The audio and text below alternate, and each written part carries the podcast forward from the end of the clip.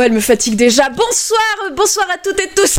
Bienvenue sur le deuxième épisode officiel du podcast Among Meuf. C'est un plaisir de vous retrouver ce soir. Je suis avec Kit, avec Dit et avec Joule. Comment ça va les meufs et les ambi? Comment ça va ce soir? Est-ce qu'on est, euh, partante pour euh, des heures et des heures d'enregistrement de podcast jeux vidéo? Alors la question Ouais. était tellement longue, j'ai oublié c'était quoi la question. Est-ce qu'on est partante? Oh là là ça zouk, ça zouk. C'est grave partant, Ça c'est grave zouk. en train de zouker à l'heure actuelle?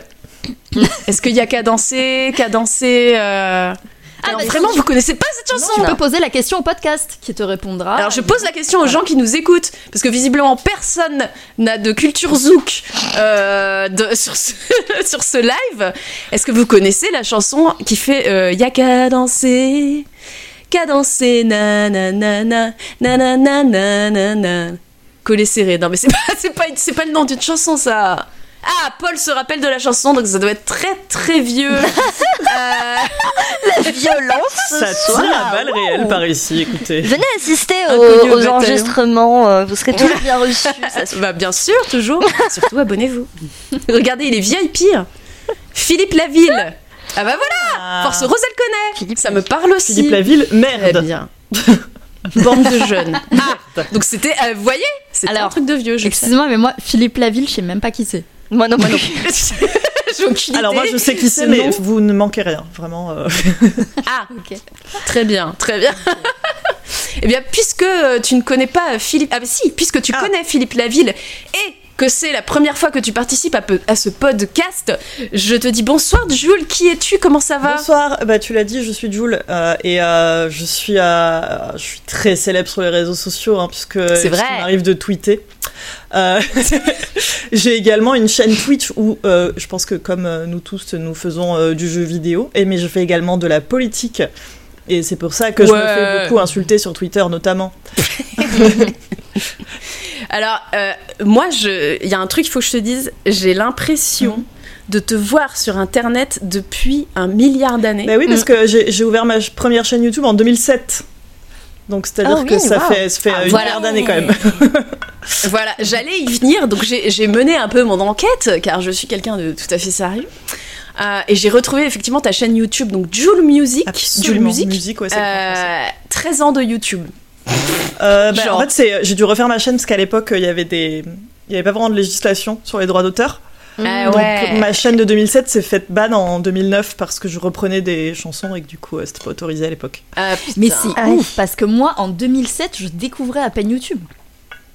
Mais t'avais Euh, 5 ans en j'avoue. 2007, non euh Non, j'avais pas non. 5 ans. Non, elle est presque aussi vieille que moi. Oh. Mais plus jeune. quand même.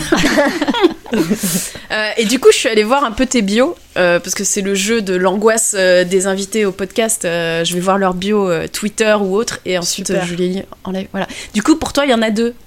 Il y a Ah. l'ancienne et il y a la nouvelle. Ah bah oui, vas-y. Alors la nouvelle c'est psychologue, professionnel du jeu vidéo, Twitch partner, spécialisé dans le ralage politique et les jeux iodés. Les jeux indés. c'est pas- Iodé. Ah t'as écrit iodé. C'est vrai Ouais. Ah je pensais que c'était fait exprès. Non, non, non. euh, écoute, je, je découvre en direct ce qu'il y a. Les jeux une- iodés, une moi j'ai trouvé ça marrant. Je jeux ah, c'est drôle. Bah oui. C'est drôle parce qu'en fait c'est c'est indés. une, Elle a écrit une faute de frappe, eh bien, je la changerai. Franchement, garde, garde l'expression Ah oui. les jeux iodés. Moi J'adore j'adore. les jeux iodés, ouais, vraiment. euh, J'ai du besoin de genre, ma dose. euh, du genre, tu sais, le Zelda qui est dans l'eau là. Ah ouais, il y a trop d'iode. Il y a de l'iode et tout là. Zeldo. C'est ça. C'est pour dire que les jeux sont salés. Effectivement, je pense qu'il y a un, il y a un, Ah, comment- mais les un jeux iodés, il y a League of Legends par Oui, du coup, oui. Ah oui, très J'y iodé. pensais. Et alors, l'ancienne, euh, l'ancienne bio, c'est musicienne, youtubeuse, rétro-gameuse. J'essaye également de rester une Insta- Instagrammeuse et une tweeteuse régulière, avec un succès mitigé. C'est Oh, je ne me rappelais absolument pas de ça. C'est trop mignon Euh, Et donc, rétro-gameuse, tu, tu, tu joues encore à... Ouais, bah en fait, les, les rétro tout premiers jeux euh, que j'ai streamés, c'était genre euh, des Monkey Island, euh, des trucs comme ça, mais genre la Oui, oui, t'es version fan de 1. Monkey Island. Absolument, je suis fan des vieux point and click euh, des, euh, des années 90-2000. C'est un Wow. choix, c'est un choix de vie. Ah, moi, j'ai énormément de mal avec les point and Ah ouais click. Mais Bah, euh, C'est mon enfance aussi, hein, je pense que. je les ai fait les Monkey Island pour ma culture, ouais, parce que ça m'était complètement passé au-dessus de la tête, et alors que ça aurait dû être euh, ma génération et tout, et du coup, je les ai refaits en live, euh, les, les vieux, euh, juste avant la sortie du nouveau. Et t'as fait le nouveau du coup? Oui. Oui, oui, bah dès qu'il est sorti, genre vraiment euh, jour J, je te la let's go le stream, putain! Et t'as kiffé sans, sans spoiler Est-ce que t'as. t'as- Euh, alors j'ai kiffé, il y a quelques euh, choix scénaristiques qui m'ont moins plu, mais Ah euh, ouais j'ai retrouvé l'âme des, des premiers, donc Ah ça m'a bien plu. Oui. Parce que j'avoue que la fin du 3, ça m'a. Oh, Waouh Waouh Donc voilà. J'ai fait Ah ouais, je m'attendais pas à ça, et voilà. Le 3 était très très cool. Oh là, c'est bien vendu. Moi, je me suis Ouais. arrêtée à Et on deux peut heures pas de, parler. de jeu du premier et euh, ouais. Je me suis arrêtée à c'est un point and click, il y aura des énigmes. Voilà. Je suis nulle à chier en énigme de point and click. Euh, mais le premier, justement, euh, j'ai trouvé que les énigmes étaient. À partir du moment où tu pars dans, tu pars dans l'idée que c'est un cartoon, que ça va être un peu tordu et tout, tu fais ok. Comme le jeu ne se prend pas au sérieux, tu vas penser au truc à la con. Alors c'est que ça. si c'est un jeu sérieux, entre guillemets réaliste, tu vas dire bah qu'est-ce qui pas, c'est le chat qui a trouvé toutes les solutions. après oui, alors je parlais, je parlais du premier. Euh, par contre, le 2 et le 3, effectivement, s'il n'y avait pas eu le chat, j'y serais encore, je pense. Mon préf, c'est le 3, hein, celui qui est en dessin animé, Ah, il, il est est incroyable. ouf. Il est ouf. Et en plus, ouais, enfin, ce qui me stresse avec les point and click, c'est que tu as le raisonnement. Mm. Tu sais que c'est un truc genre, hmm, ils veulent que je fasse quelque chose comme ça pour faire ça, et donc ça va faire ça. Mais comme tu n'as pas l'objet de base et que tu ne trouves pas quel est l'objet de base euh, auquel ils- les gens ont pensé, et bah tu galères, tu galères. Dans le chat, on dit que Discord, il est, il est absurde dans sa logique, mais Discord, je l'adore aussi, genre, euh, il est incroyable. Il est très très con. Genre, vraiment, les énigmes sont très très cons. Bah Monkey Island. euh, Ah non, mais c'est même au-dessus. Ah ouais, d'accord, Oui. ok. La vache. je vais pas faire. j'ai- J'aurais pu, mais je vais pas faire. euh, Puisqu'on parle de très très con, euh, je vais passer à qui dit.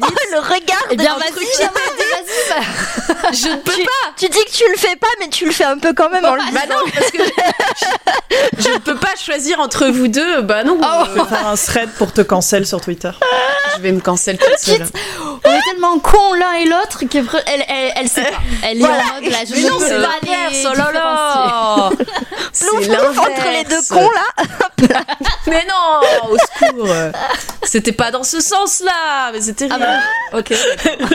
Du coup, c'était quoi En ta plus- phrase Juste pour ça. Non, mais tu sais, comme je réfléchis aux transitions à l'avance, j'étais en mode, bah, puisqu'on parle de.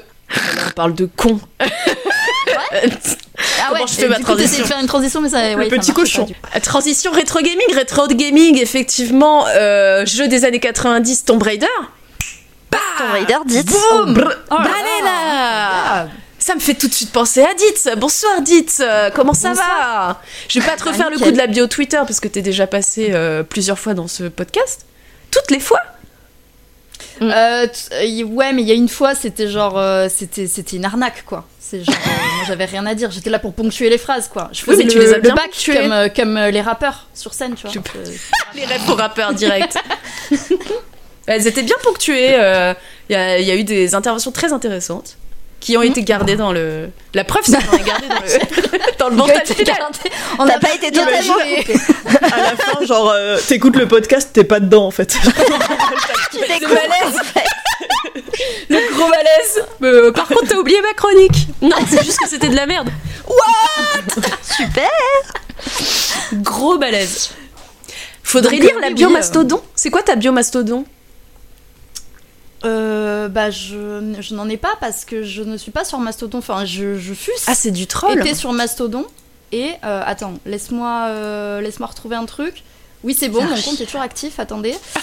Euh, alors. Nightbird féministe, je n'ouvre les yeux qu'à partir de 13h, Ouais. je stream sur twitch.tv slash mdits, je Mhm. connais les chansons d'Eminem par cœur, je peux lancer le sort Wingardium Leviosa correctement et je sais faire sauter les crêpes. Le reste du temps, j'essaye de communiquer. Et oui, car on peut avoir une bio longue comme son bras sur Ouais, c'est Mastodon. ce que j'allais dire, c'est très long. C'est clair. c'est Alors, giga. coup, comme, tu euh, nous chantes une chanson d'Eminem là, c'est ça Pour, euh, Allez, let's go. Non, il faut venir en karaoké pour ça. Et Oui, je valide, et elle ceux le qui fait. là, ah bah, je l'ai fait. Ouais, elle le fait. Euh, ouais. Et les potes aussi, hein, ils sont plus longs sur Mastodon d'ailleurs. Enfin oui, parce que Oui. c'est pas des tweets, c'est des poètes. ouais, les tweets, les messages, ouais, les, les les posts. Les Ouais. poètes. Euh, Kit, bonsoir, comment ça va? Salut, en... bah ça va. Écoute, euh, c'est les vacances, euh, c'est très bien. Oh la chance Oui, oui Et le bar il ferme pendant une semaine, on en profite. C'est la seule Ah. semaine de l'année, presque. Et alors, euh, le dernier épisode où, où t'étais là, euh, il y avait des chats en, en cours de découvrage, en cours d'adaptation l'un à l'autre. Est-ce que ça se passe bien? Oh oui. Est-ce que ça va mieux? Oui, oui. Ah bah là, euh, ils sont allongés l'un à côté de l'autre. Maintenant, Oh. ils s'aiment, euh, ils se font des Oh. bisous. Ça y est voilà, Ils vivent Ah, leur meilleure bien, vie. c'est genre. Ah, je meurs de mon petit cœur. Euh, Ça, c'est trop mignon quand ils se font des câlins tout seuls là. T'es là, oh, je meurs. C'est trop chou.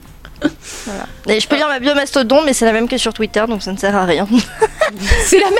Je sais plus ce que j'ai mis non plus, donc. euh, J'ai la giga flemme de faire des bios différentes. hein. J'ai déjà fait un texte, je le copie-colle partout. hein. Je suis désolée. qu'il y a mais- des- Il y a des générateurs de bio euh, à la con, euh, des générateurs Ah de texte. Tu mets des, ouais ouais, tu mets des, tu mets ton nombre de caractères, euh, tu mets euh, les mots clés, je crois. Est-ce que vous voulez ma bio mastodon? Oh vas-y Bah oui. balance. Gogo. C'est MDR, on est là. On est là. yes. Voilà. On s'ambiance. Bon, vous avez mon attention maintenant, mais je ne sais pas si j'ai la vôtre. Comme dans ces vieux jeux vidéo C'est impossible que ce soit Mad Max. Ouais, les filles jouent pas aux jeux vidéo d'habitude. Je vous interdis de me vénérer. Je ne vous appartiens pas. Merci. Putain, Jules, il y a un truc qu'on n'a pas dit, c'est que tu fais des TikTok aussi. C'est vrai. Oh, absolument. Tu fais des TikTok où tu te, tu fais des duos avec des bourgeois et des bourgeoises et c'est drôle. Ouais, je me fais insulter sur TikTok aussi, du coup. Bah oui, ouais, ouais, ouais. T'expliques aussi des concepts euh, de Ouais. psychologie qui sont Mais méga oui, c'est parce que j'a- j'avais également une chaîne euh, jadis. Que, De psy que est toujours active, mais ouais, j'avais Ah ouais. une chaîne de vulgarisation psychosociale. C'est ma chaîne qui a le plus d'abonnés. Ah ouais. mais j'en en fait plus rien depuis euh, deux ans. Ouais, je, on connaît ça euh, chez Osmosis, ouais, on. Non, mais à chaque fois, je me dis, j'ai des petites relances en mode ouais, il faut que je, Bah ouais. faut que je relance la chaîne, machin, et puis euh, je trouve pas le temps. C'est ça. prend Et c'est l'avantage de TikTok.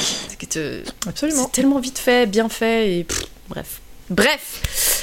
Euh, Quand tous ces réseaux seront détruits, quand à la surface de la Terre, elle est en train de réfléchir la dite, qu'est-ce qu'elle me fait? Quand à la surface de la Terre, il n'y aura plus rien d'humain, on entrera dans ce qu'on appelle euh, en science-fiction euh, le post-apocalyptique. Et c'est Oh. un. Je vois ce qu'elle fait. Smart. Je vois ce qu'elle fait. Ah, tu vois, tu vois où je veux en venir? Oui. Et c'est un, un genre en, en SF qui plaît beaucoup et qui a également beaucoup plu à l'industrie du jeu vidéo. Je crois que tu voulais nous parler de ça et surtout de son évolution, dite, il me semble. Ah oui, bah je vais tout de suite détruire euh, le post-apo puisque euh, je vais commencer par une take qui est que le post-apo c'est ringard, maintenant c'est le space horror. Et ouais, voilà, donc euh, Mm. on va pas du tout parler de post-apo finalement, on va parler que de, de space horror. Euh, je suis euh, un peu à fond là-dedans aussi, donc ça m'a un peu orientée forcément, mais euh, j'ai l'impression quand même qu'il y a pas mal de jeux space horror en ce moment. Alors ça a commencé depuis, euh, depuis un petit moment. J'ai j'ai, euh, j'ai pensé à Returnal qui est, qui est sorti Ouais. quand même en Ouais. 2021 déjà sur PS5, mais qui va sortir sur PC. Ah, Euh, la date est que pas encore personne n'a de PS. Ouais. Une PS5, c'est un petit peu compliqué. Euh, C'est- C'est toujours compliqué à l'heure actuelle où l'on parle. J'ai vu euh, pas plus tard que cet après-midi un tweet qui disait toujours compliqué d'avoir une PS5. Ouais. Donc euh, voilà, en plus de son prix. évidemment. Encore? Ouais, ouais, ouais. hein. Et le Ouais, prix a augmenté euh, en plus comme les matières oui. se sont rarifiées. Du coup, euh, elle est de base plus chère et toujours aussi rare. Donc c'est genre bonne ambiance. mais, mais trop bien, quoi. Yes, nickel. Euh, du coup, ouais, il y, a eu, il y a eu Returnal qui, moi, me faisait euh, de l'œil, donc j'étais j'étais vraiment très déçue de ne pas avoir de, de PS5. Euh, et puis bon, évidemment, du coup, c'est pas une nouveauté euh, ni dans les films, on, on- on parlera d'Alien un petit peu. Ah Ah Euh, mais euh, voilà, j'ai remarqué qu'il y avait euh, plusieurs jeux comme ça qui, pointaient, qui ont pointé le bout de leur nez ou qui l'ont pointé. Mm, mm, donc mm. j'ai parlé de Returnal. Il y a Callisto Protocol qui est sorti Ouais. euh, là Mhm. début, euh, début décembre. Alors bon, euh, ça a été un, un petit peu difficile pour Callisto Protocol. hein. Il y avait beaucoup d'attentes parce qu'il y avait le créateur de Dead Space dessus. Ouais. Euh, donc voilà. Et, et bon, bah, le gameplay peut-être pas répond pas aux attentes des gens. Mais bon, le fait est qu'il est là, euh, il existe. Dans la liste, je mettrai aussi euh, Qui techniquement ne se passe pas dans l'espace, mais je trouve qu'il y a tellement de, ouais. d'inspiration et Mm. notamment ouais de rêves et notamment de l'univers de, de Giger qui est euh, l'artiste plasticien qui a designé euh, la créature d'Alien que forcément ben moi ça m'y a beaucoup fait penser mais quoi. mais Donc, euh, ils devaient pas faire un jeu Alien justement le studio et au final ils ont pas eu les droits et du coup au final ils ont fait Scorn. Il me semble, il y a pas une histoire comme ça où j'invente euh, complètement? Ça je sais pas. Ça, Je ne sais pas, mais euh, euh, je- c'est vraiment une info sortie euh, de mon cul finalement. Yes, nickel. D'où elle vient Tu fais comme les M6, tu sors des infos sans source? Exactement, c'est tout à Et fait. ça ce me coupe en plus. Pour, Et ça en plus, je t'ai pour coupé. ressortir des infos random. Désolée, euh, Eh Oui, oui. Euh, donc ça c'est un peu pour ce qui est sorti ces, ces derniers temps, mais surtout ce qu'on remarque c'est que oui, il va y avoir d'autres jeux qui vont arriver en Space Horror. Euh, Il y a notamment le remake de Dead Space qui est prévu pour février 2023. Euh, moi je suis à fond dans Dead Space en ce moment, donc je les découvre euh, et donc j'ai très très hâte de voir ce que ça va donner le remake. Euh, à la base j'étais en mode oui pourquoi pas, et là je suis en mode oui oui oui, oui j'ai très envie de voir. Parce que là en ce moment tu joues à Dead Space donc t'es à fond. Tout quoi. à fait. Tout à fait. Et il y a aussi le remake de System Shock qui va sortir en mars. Ah. System Shock, du coup, c'est un vieux jeu. Alors, il y en a eu deux ou trois, je sais plus. Euh, C'était un peu les prémices de Bioshock Ah. aussi. Alors, moi, j'ai fait aucune des deux séries. Mais du coup, je suis en mode ah trop cool. En plus, j'ai regardé les images de, du trailer de System Shock et euh, je me disais sympa le- les Mm. petites images, ça a l'air cool et tout. Donc, euh, Mais en plus, alors attends, c'est pourquoi pas découvrir quoi. c'est non, c'est pas c'est pas le jeu qui a été annoncé par le créateur de BioShock là, la semaine dernière ou, ou pendant les Game Awards, c'est pas celui-là. Judas, voilà, bien sûr. Comme la chanson Comme de- la chanson de Lady Gaga. de Lady Gaga. Du- Eh, vous avez entendu sur TikTok euh, Dance, dance, dance. Ah oui, j'en peux plus de la version de Chipmunks de cette chanson, alors que c'est une de mes préférées de Lady Gaga. Il commence à me dégoûter Ah, moi, de cette plus, chanson hein. parce qu'il y a beaucoup trop de TikTok dessus et je suis en mode Ouais. putain. J'en ai trois d'affilée dessus, c'est l'enfer quoi. Et euh, Judas, ça parle de quoi Eh ben, coup les gens disaient ça va être un BioShock de dans l'espace. Ah bah, Ah bah voilà. Quoi Oui, alors. Un Bioshock dans l'espace. Bah, du coup, euh, si- on, on peut se dire que System Shock c'est un petit peu ça, peut-être, je sais pas. J'en sais rien. Euh, du coup, je continue. On a d'autres euh, jeux qui ont été annoncés. Euh, Routine, qui personnellement m'intéresse pas mal, qui est, qui est développé par Lunar Software et développé par et édité pardon par Ro- Rofuri- j'arrive Et- c'est un c'est sûr que c'est du Space Horror parce que là ça fait genre jeu de unpacking ou jeu de rangement tout mignon, routine, hop, et je vais euh, la petite marguerite dans le pot de fleurs et je pose le pot de fleurs sur mon bureau et c'est tout propre. Enfin, on parle pas, Oui, mais dans l'espace. on parle pas du même jeu, je crois. Non mais je te dis, t'es Bah sûr que écoute, tu as le trailer euh, quelque part euh, sous tes patounes, donc tu peux euh, le lancer. Oh, images, Oh là je l'avais pas vu. Alors, est-ce que c'est un jeu mignon? Nous allons le découvrir tout de suite. Attention. Space Marie Kondo. Regardez, il y a un petit papillon. Il y a un poisson. Il y a un poisson en train de mourir, donc forcément, tu vois, c'est Ah, pas... c'était un poisson. Ah oui, c'est Space Horror, mais Horror quoi. C'est un jeu. intéressant. C'est un jeu mature, ils ont mis un animal en train de souffrir, donc. euh. Donc euh, routine euh, qui a euh, qui a un petit aspect euh, du jeu Alien Isolation, donc euh, petite ambiance je trouve, donc c'est cool. il Euh, joli. qui a pas de qui a pas de date de sortie pour le moment, mais euh, ma foi, euh, moi j'ai hâte de voir ce qu'il va donner. Ouais. Ça fait très rétro space horror qui est perso Ouais, un truc que j'aime énormément. Ouais, rétro Euh, futur, euh, Qui a fait des dents aux androïdes? Mais ne faites pas de dents aux androïdes. ah, c'est trop bien. Il, Ouais, il je fait trop ça ça. intéressant. moi. Ah là là. Ça a l'air euh, grave cool. Routine, qui n'est donc pas, euh, hélas, un Marie Kondo Mignon. euh, dans l'espace. Donc, non. voilà, mais bon. Ça pourrait être intéressant. Sonic. Marie Kondo dans l'espace qui a un twist qui devient un jeu d'horreur où on Ouais. te force à ranger ta maison alors que t'en as pas envie. Oh, quel enfer. Bah, c'est littéralement ma vie tous les jours en fait. Et en fait, c'est la vie d'adulte que tu décris. Ouais, c'est ça. Oui, mais c'est dans le l'espace, en même temps, Marie Kondo, c'est un peu la vie d'adulte euh, qu'on te force C'est à vrai. avoir. Ouais, mais Dans l'espace, ouais, avec la pesanteur, Ouais, du coup, ça. ça, s'envole tout le temps. C'est ça. vrai, bon, mais les objets, mais tout le temps ils se cassent, ils vont dans des endroits, tu vois, c'est trop chiant. quoi. Ça, c'est un jeu d'horreur. Ouais. Horrible. C'est Sisyphe revisité, tu sais. Euh, Sinon, il y a Force Solis aussi qui n'a pas de date annoncée non plus, mais bon, euh, comme ils ont, euh, comme c'est des jeux qui, dont on a entendu parler récemment, bon, voilà, on peut se dire peut-être 2023, euh, voilà. Euh, Force Solis où, euh, bon, euh, la base quoi. On est, euh, on est sur Mars, on est un ingénieur euh, et ça se passe mal. Voilà. Ça tourne mal. quoi. Ouais, grosse flèche rouge, euh, ouais. sur un truc pixelisé. ouais, ouais. Euh, alors, il y a un alien qui va sortir, par contre. Oui. Mais euh, c'est un top-down shooter, euh, donc euh, je sais pas, Alien Dark Descent. Bon, on est Ah toujours oui, dans la vrai. thématique euh, Space Horror qui est prévu pour 2023. je sais pas si j'ai vu des images du jeu, donc. Mais je- ça avait plus l'air d'être. Ah, Enfin, moi j'avais le sentiment que c'était un genre de Gears of War, mais version Alien, et du coup Ah j'étais en oui, mode. d'accord. Ça prend plus le côté action, tu vois, Ouais. de genre Alien 2, et j'étais en Ouais. mode. Eh, Je préfère la take de Alien Isolation, quoi. Après, Ouais, c'est un peu comprends. kiffant Ouais, quand même, les Gears. Euh. Oui, mais tu viens pas le- là parce que ça te fait peur, quoi. Ouais, c'est Oui, c'est sûr. chose. Non, c'est pour l'action, clairement. Et euh, moi j'avais repéré un jeu pendant les démos, euh, le festival de démos de Steam, Scars Above, Ouais. qui, alors du coup j'ai pas joué à Returnal, mais des images que j'ai vues, Scars Above m'a un peu fait penser à Returnal. Il y a un petit côté genre Mhm. t'es sur une, une planète un peu, euh, un peu euh, mystérieuse et il se passe des trucs chelous et enfin voilà, clairement euh, il y a tout ce côté aussi euh, un petit peu. Inquiétant. Les extraterrestres, euh, qu'est-ce qu'ils nous veulent Ah ouais, mais là, c'est c'est ton, c'est ta fibre exploratrice. des monolithes euh, chelous, enfin voilà quoi, la base. Euh, On la meuf, elle a une petite vibe. euh, Ouais, Lara Croft, hein. euh, Ouais, de ouf. un petit peu, ouais. Ouais, ouais, c'est Lara Croft dans l'espace, en fait. C'est pour ça que C'est ça. Voilà, tout de suite, je me suis dit, allez. euh. Et ouais, j'ai fait la démo, euh, j'ai fait un live d'ailleurs, et euh, c'était bien cool. Enfin, moi, j'ai j'ai bien, j'ai bien kiffé.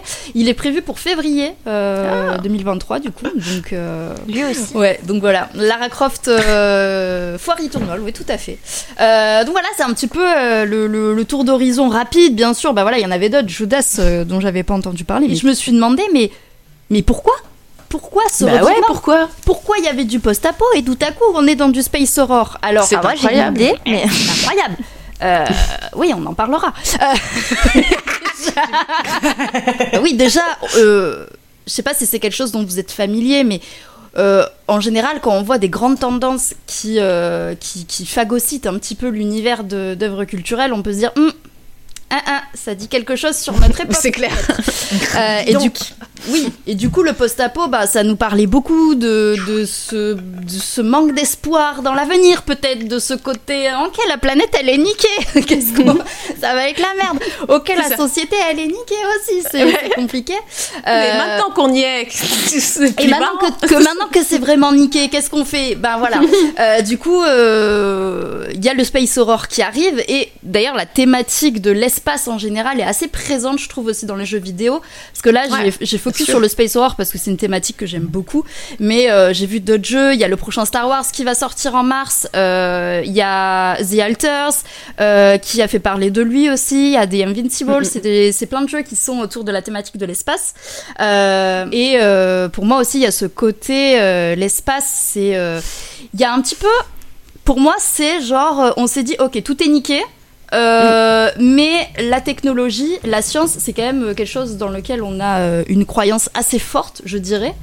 Euh, et peut-être on se dit ouais, la science, elle va arriver euh, tel un Deus ex machina, ça C'est va nous sauver, peut-être. Ouais, c'est ça. On va s'enfuir de la Terre, c'est pas grave. Ça. Et puis le côté Space Aurore qui, euh, qui est quand même là en mode ouais ok on va aller dans l'espace mais en fait euh, on est quand même pétri de toutes, de toutes nos peurs qui sont assez légitimes de, de ce qui nous arrive et, euh, et de, de comment on va survivre quoi. Mm, mm, mm. Donc euh, il y a un peu ce, ce côté-là. Il y a aussi euh, tout l'attrait, euh, je trouve, le retour des années 90-80 qui est vachement marqué dans tout ce qui est esthétique Ouais. et tout. Et Mm. en plus, c'est des décennies, qui, des décennies pardon, qui sont vachement marquées par l'ASF et les Ouais. avancées technologiques dans, dans la vie, quoi. Euh, et, ces esthétiques-là reviennent en force, je trouve. Donc euh, il y a un petit peu, un petit peu de ça.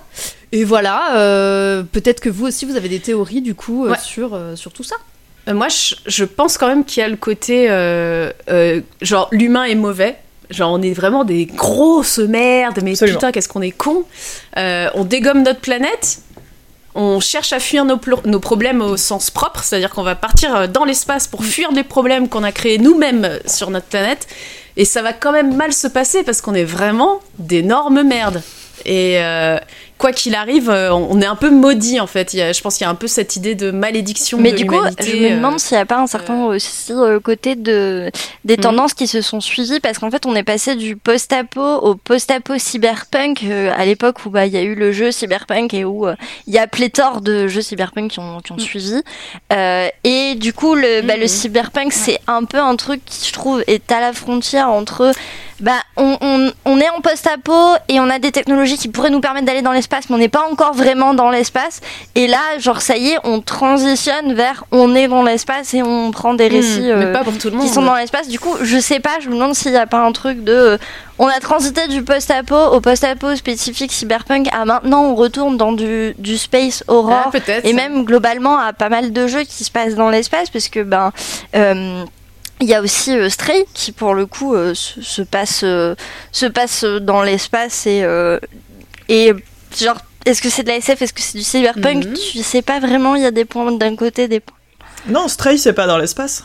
Alors il y a des trucs Stray, qui c'est sur con- C'est pas Terre, dans le il y a des trucs qui concordent Ah. pas parce que genre ils ont des horloges à 16 heures en termes de rotation horaire, alors que sur Terre on est à 24. 24 heures. Attends, laisse-moi réfléchir. Oui. Oui, c'est ça, j'ai vu le léger 2. 24. Bah, genre, ils ont des horloges qui vont jusqu'à 16 heures en fait, donc soit leur rotation de leur planète Mhm. elle est sur 16 heures, soit elle est sur 32. Euh, genre, c'est un détail euh, que j'ai remarqué, mais. Je sais que j'ai pas remarqué. Mais euh, ça, du mais- coup, je, je me demande si c'est genre.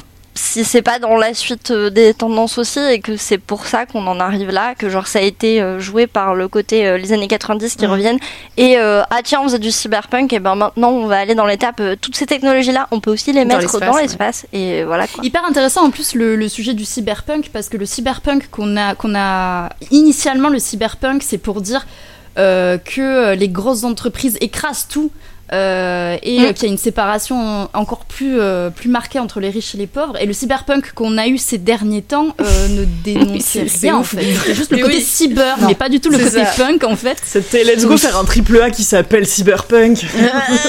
Dénoncer. Qui a nous Reeves dedans J'ai pas joué au JDR Cyberpunk, donc euh, je sais pas à Ah, on l'a, euh, il est, euh, il dénonce ces trucs-là, mais euh, pas, mais dans, dans le jeu. Ouais, normalement. Oui, c'est ça. Normalement, le, le genre cyberpunk, vraiment, le, j'ai oublié le nom du gars qui a initié le genre, c'était vraiment pour dire ne faites pas ça. On se dirige vers ça, il faut pas que ça arrive. C'est affreux, c'est horrible. euh, Mm. Il faut surtout Mm. pas que ça arrive. Et au final, euh, bah, on y est un petit peu quand même. C'est moins visuel, on va dire, mais euh, l'appauvrissement des pauvres, les technologies qui existent, mais qui ne sont pas accessibles à tout le monde, ça existe. Enfin, on y est, quoi.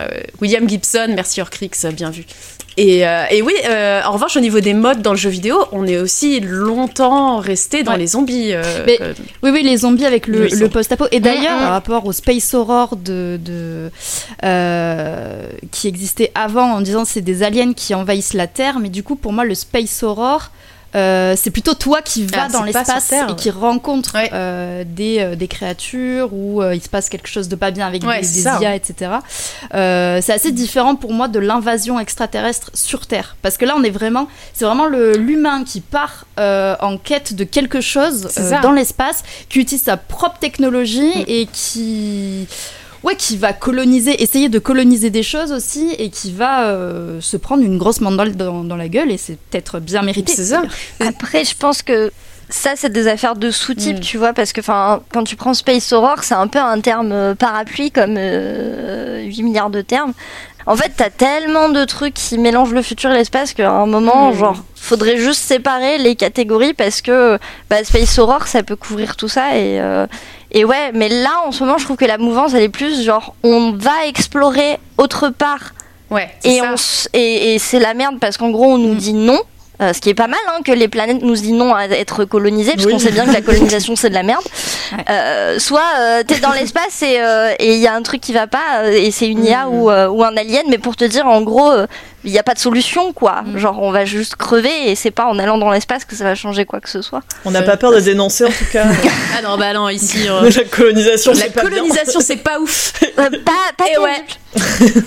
Et euh, moi, je pense aussi qu'il y a ce côté, euh, en tout cas dans le space horror en tant que euh, un groupe d'humains, parce qu'en généralement c'est pas, on n'est pas très nombreux, euh, il n'y a pas énormément d'humains dans le Space Horror, euh, isolés en fait, et enfin c'est comme une micro-société en dehors de la société, Mm. puisque les personnages sont isolés dans leur vaisseau souvent euh, du reste de l'humanité, vont devoir se confronter à à l'inconnu. Et du coup, c'est pour ça que je pense qu'il y a- il y, a quelque chose de l'ordre de, euh, du questionnement sur le- la nature humaine dans ces jeux-là et dans les œuvres euh, qui parlent de ça. Euh, parce que c'est. Euh, tu redeviens presque. En étant isolé comme ça euh, et face à l'inconnu, tu redeviens limite euh, l'homme, la femme préhistorique euh, qui sort de sa grotte et qui va devoir se débrouiller et essayer de comprendre ce qu'il y a en face, essayer de comprendre ce qui se passe et comment améliorer les choses. Et, et c'est pour ça que je pense qu'il y a cette idée que l'humain, enfin dans ces œuvres-là, quand ça se passe mal, c'est souvent que on a voulu régler nos problèmes en cachant la poussière sous le tapis. Oui. On s'est cassé, on est parti ailleurs, mais on n'a pas résolu nos problèmes, les Ça enfants. Ça ne peut pas marcher. Il y a ce Le déni n'est pas une solution. C'est ça, on a fait du déni. Il y a ce côté aussi où, euh, bah, comme tu dis, genre, euh, on redevient humain, on redevient vulnérable. Et en fait, Complètement, il y a ouais. ce côté dans le Space Horror où on a énormément de technologie. Et en fait, C'est ça, ouais, on n'y arrive pas. Et c'est un peu ce qu'on vit, quoi. On se dit, mais, mais, ça. mais on a plein de trucs. On pourrait ne pas travailler parce qu'on a déjà tout développé pour ne pas travailler. On pourrait Allez, faire en sorte que le tout salaire à monde- vie. Ouais. On va faire en sorte que tout le monde soit heureux parce qu'on on a ce qu'il faut pour, euh, pour Ouais, que tout le monde que tout le monde soit logé. Ouais. Nourri. Et on n'y arrive Ouais. pas, et voilà, on se sent démunis, et, euh, et, et ouais, et on se dit, on a, on a toute la technologie, et en fait, euh, ça sert à rien. C'est ça, exactement. La technologie nous sauvera pas de nos problèmes, quoi. Enfin, pas utilisée comme ça. Ah, dans le système euh, actuel euh, capitaliste. euh, La voilà. société, là, la société, Ça vous fait putain. réfléchir le chat là Ça bouillonne La sociétaire Ah, attendez, j'ai un Alors, émote Fabien spécial Roussel. Fabien Roussel. Hop là. Du coup, tu voulais, tu voulais nous parler de Moons of Madness? Moons of Madness, ouais, j'ai- en vrai j'ai bien aimé, j'en ai de vraiment bons souvenirs. Euh, parce que euh, bah, tout ce qui est un peu horreur cosmique, euh, ça marche bien sur moi d'une manière générale. Et du coup là, c'était transposer les thèmes chers à, à ce- cet homme raciste et, euh, et, et, euh, antisémite qu'était Lovecraft. Euh, Misogyne, probablement. Ça trans... Et Ah misogyne, oui, misogyne, oui, oui.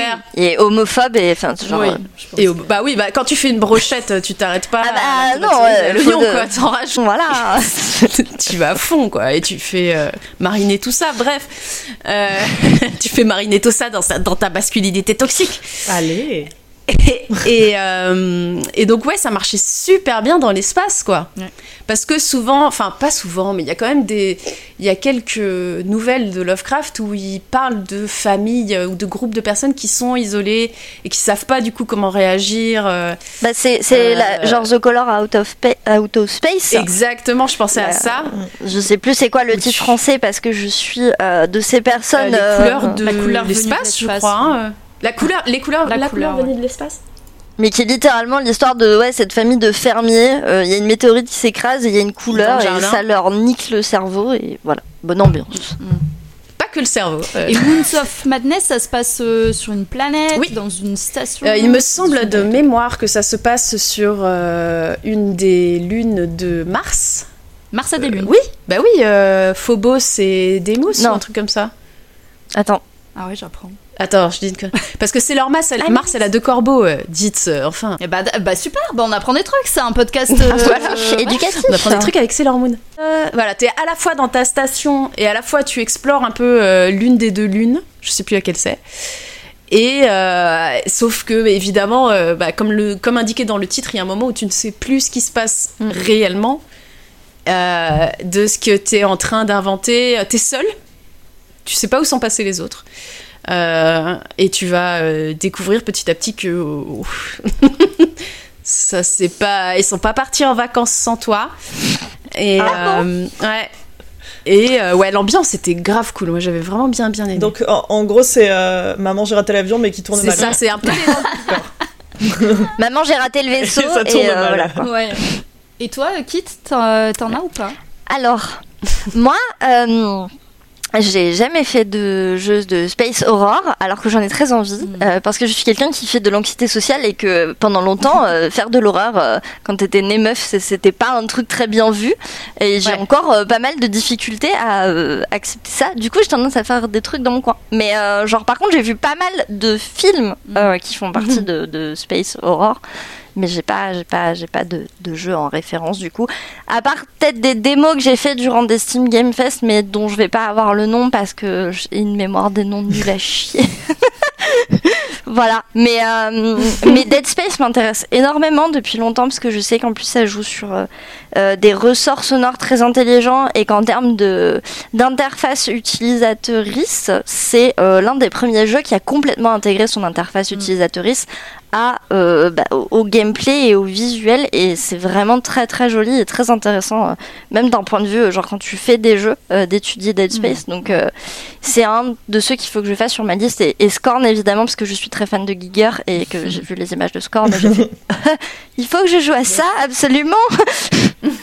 Voilà. Ah, J'espère que t'aimeras, comme ça je ne serai pas seule là. On va arrêter de se moquer de moi. Oh oui Une différence entre cosmic horror. Ouais, pour moi, il y en a une. Space horror, on est vraiment du côté humain et genre euh, dans la technologie. Alors peut-être on va rencontrer des aliens, mais c'est plutôt des, des races extraterrestres, euh, voilà, qui ont juste évolué différemment de nous. Euh, le cosmic horror, ça, ça descend vraiment de Lovecraft quand même, C'est ça. avec euh, des dieux vraiment. euh, C'est ça, C'est le moment où je vais infodump, euh, mais j'ai une grande passion pour le cosmic horror.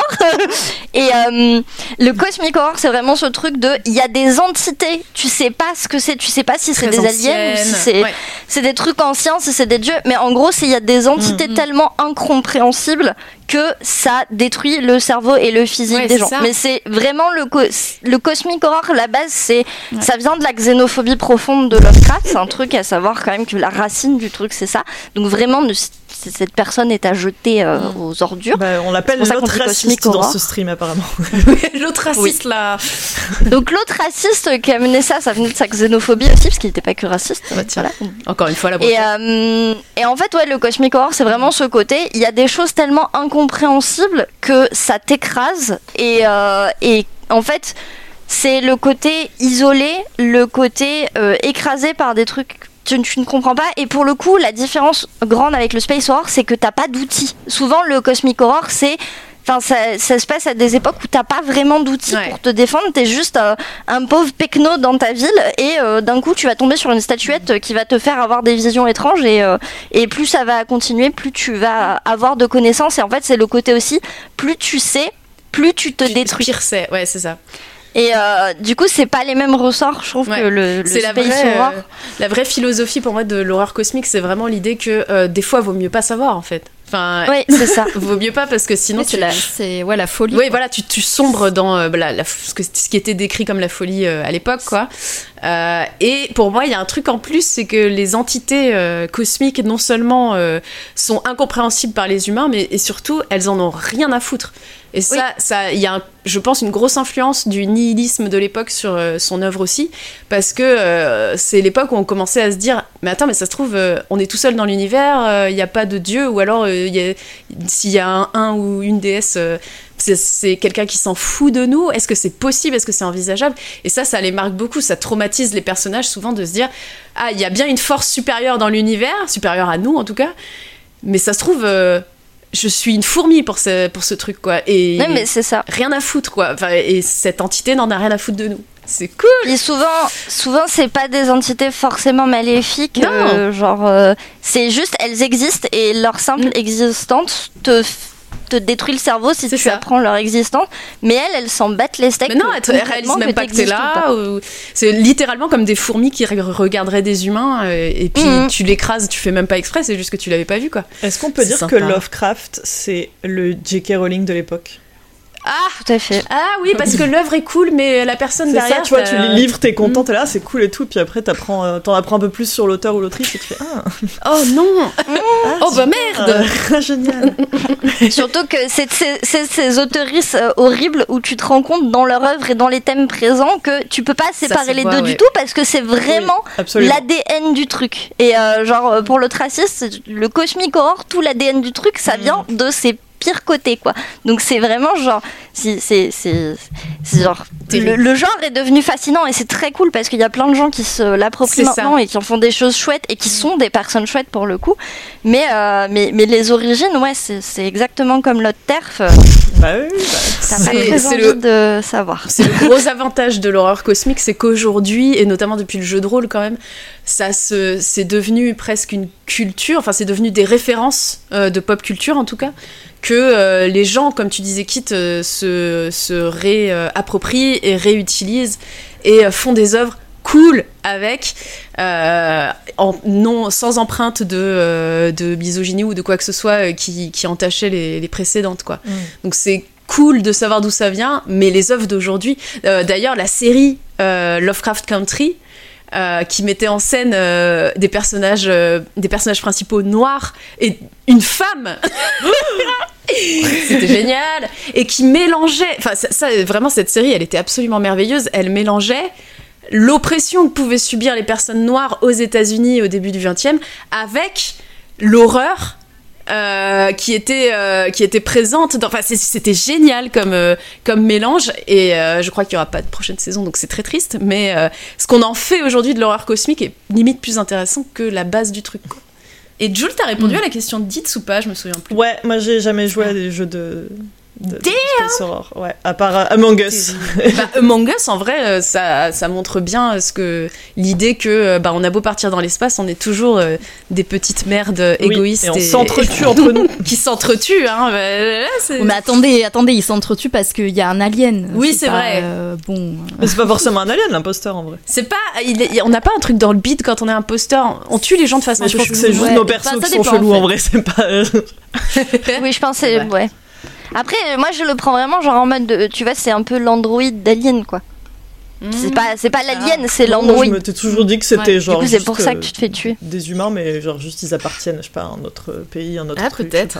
Ou alors, c'est des humains alien friendly qui sont en mode, on va tuer les autres et devenir potes avec les aliens. On va empêcher l'invasion. Ça se trouve, c'est les, les gens qui, les tueurs, les sus, c'est euh, c'est Ouais, les on gentils. sait Ouais. pas, hein, on connaît pas, on connaît pas la politique derrière Among Us, on sait pas ce qui se passe. Genre, si ça se trouve, euh, les, dans ton vaisseau avec les autres, t'es juste un colonisateur qui part coloniser Ouais. euh, une C'est planète. ça, hein. Et donc le tueur, il est gentil en fait. Et on t'empêche. Ouais. ouais c'est les mecs qui se sont infiltrés et qui, qui essayent d'arrêter la colonisation.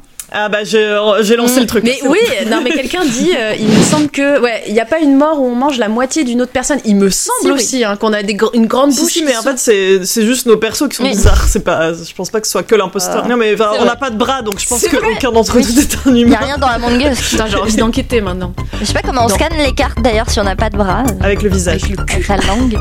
J'avoue.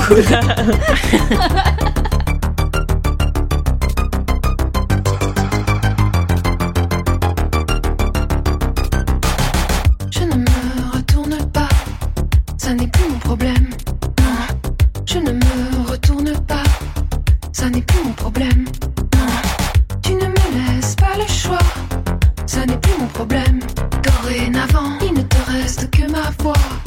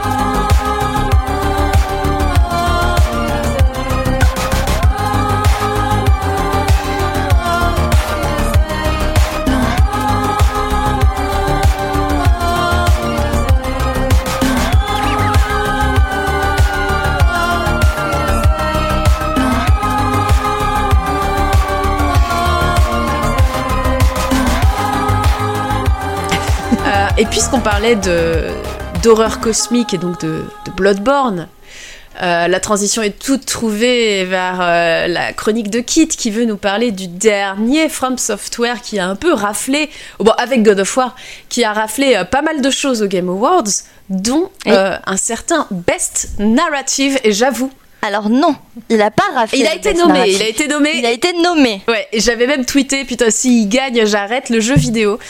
Heureusement. Justement, je vais parler de ça et de la controverse que ça a créé, le fait qu'il soit nommé en best narrative, parce que, en tant que personne qui fait du narrative design, Ouais. j'ai beaucoup de trucs à dire Ah bah là-dessus. ouais, s'il te plaît. Voilà, parce que euh, bah moi je, je n'avais pas suivi la controverse parce que euh, j'ai un peu euh, j'ai du mal à suivre les réseaux avec le nouveau taf et tout. Et j'ai vu des vidéos de de créatrices de contenu que je suis qui sont qui, qui tournent autour des Soulsborne et j'ai appris qu'il y a des gens voilà qui ont dit oh là là mais mais d'où c'est dans Best Narrative ces jeux là c'est juste du lore l'histoire elle est bateau et faut juste lire des descriptions d'objets pour avoir l'histoire. Ah, je suis pas allée mode, jusque-là, mais. Euh, Wow, wow, wow Calmez-vous, s'il vous plaît. Et les gens que j'ai regardés étaient aussi en mode Oh, wow, wow, calmez-vous, s'il vous plaît. Parce que voilà. Donc, faut savoir que euh, les- les- Elden Ring a été euh, nommé dans cette catégorie. Et je vais donner aussi les autres jeux qui ont été nommés, parce que qu'on se fasse un peu une idée. Dans cette catégorie, il y a aussi. Plague Tale Requiem qui a été nominé, il y a God of War Ragn- Ragnarok qui a été nominé, Horizon Forbidden West et Immortality. Moi, ma hot take, c'est que euh, Plague Tale, God of War, Horizon n'ont rien à faire dans cette catégorie et que Elden Ring et Immortality, par contre, ont tout à fait leur place. Pourquoi ça va, ça va être la petite explication parce que dit comme ça, euh, C'est une autre bah, pas du tout le même avis.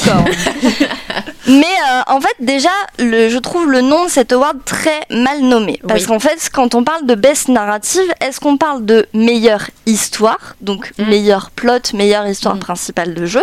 Dans ce cas-là, je suis d'accord que Elden Ring n'a pas forcément sa place parce que c'est une histoire qui a des ressorts assez classiques de mythologie, cosmogonie, même si moi je la trouve très intéressante parce qu'il y a plein de sous-histoires et que le lore est très travaillé et tout. En termes de main story, c'est pas l'histoire principale qui bah, euh, révolutionne le plus euh, le jeu vidéo dans, Mhm. dans son histoire pure.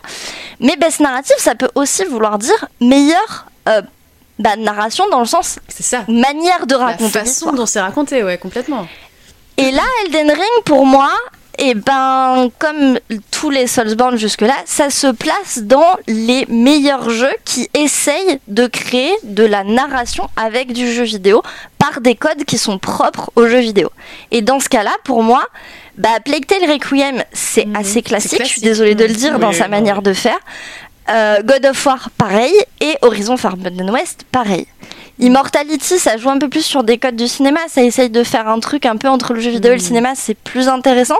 Et Elden Ring, bah, on peut pas se cacher que c'est un truc qui essaye quand même de faire autre chose. Mhm.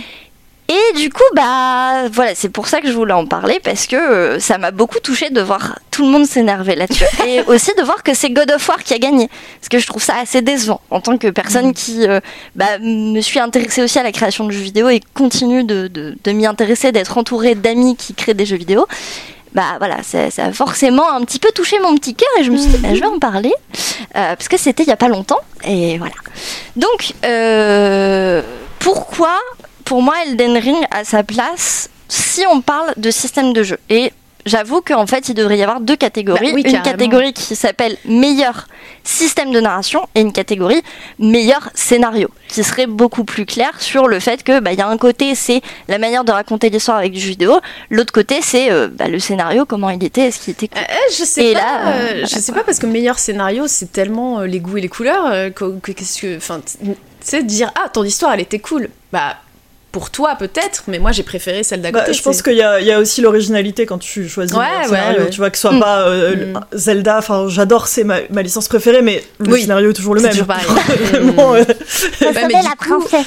Du coup, si c'est ça qui a été jugé là au dernier Game Awards, pareil, euh, God of War, c'est pas hyper. euh, même au niveau Je du sais pas, je scénario. l'ai pas fait. Moi non plus, mais j'ai Ouais, pas pareil, l'impression j'ai que ça. Après, de toute façon, toutes les catégories, pour moi, c'est une histoire Ouais. quand même un peu de goût et de couleur. Il y a Mhm. un jury Ouais. qui est là et qui va décider selon ses propres biais, ses propres Puis, préférences, quoi. Donc, vu, euh, vu le jury, euh, enfin, Oui. vu les gens qu'on a envoyés, Oh. la France, euh, bon. Eh ouais, Ça dénonce eh ouais, Ça dénonce à balles réelles. Qu'est-ce que t'as- qu'est-ce que tu vas faire Je sais même pas qui était le jury, mais franchement, je- Oh, Tu eu- regarderas qui étaient les Français. J'ai j'ai pas eu la force de regarder les Game Awards parce que, enfin, je vais être honnête, cette conférence me casse les noisettes. C'est 90% du temps des célébrités qui parlent et 10% de trailers. Du coup, moi, j'attends juste que ce soit fini. Je regarde tous les trailers et voilà. Oui, mais maintenant, il y a des gamins edgy qui s'invitent euh, pour euh, lâcher des takes que personne ne comprend. Super. Le narrative design, c'est une spécialisation du game design. Donc, game design, c'est euh, mettre en place les systèmes de jeu. Bah, le narrative design, c'est mettre en place les systèmes de narration. Euh, parce que euh, il y a plusieurs systèmes de narration dans les jeux. Alors, les plus classiques, les plus courants, les moins nouveaux, euh, ceux que moi je trouve moins intéressants, c'est tout ce qui va être les dialogues, euh, les euh, cinématiques, Audiologue. les audios, enfin les, les objets qu'on trouve qui nous racontent des trucs, enfin voilà, c'est tous ces petits trucs où forcément ça passe soit par euh, du texte, soit par de l'audio, soit par une mise en scène qui fait très cinéma. Et bah tiens justement, j'en reviens à mon point, trop fort Yeah. vite. Allez. Pourquoi moi je trouve que Elden Ring en termes de best narrative a totalement sa place et pour, aurait pu gagner cet award, c'est que ben Elden Ring ne s'arrête pas à ça, voire même laisse un petit peu tout ça au second plan et se concentre sur raconter son, histoire par la narration environnementale, tous les points d'intérêt qu'on peut trouver à plusieurs endroits du jeu qui vont raconter l'histoire de cet endroit et qui, globalement, dans une narration globale, font sens aussi. Il y a une des révélations du jeu, par exemple, qui est totalement un mélange entre la narration environnementale et le gameplay que je vais pas forcément spoiler parce que je me doute que tout le monde n'a pas fini, c'est un jeu très massif. Mais euh, voilà, il y a, y a un point assez important du plot que on peut découvrir uniquement si on a un mélange de gameplay et de narration environnementale, ce qui est quand même pas mal intéressant.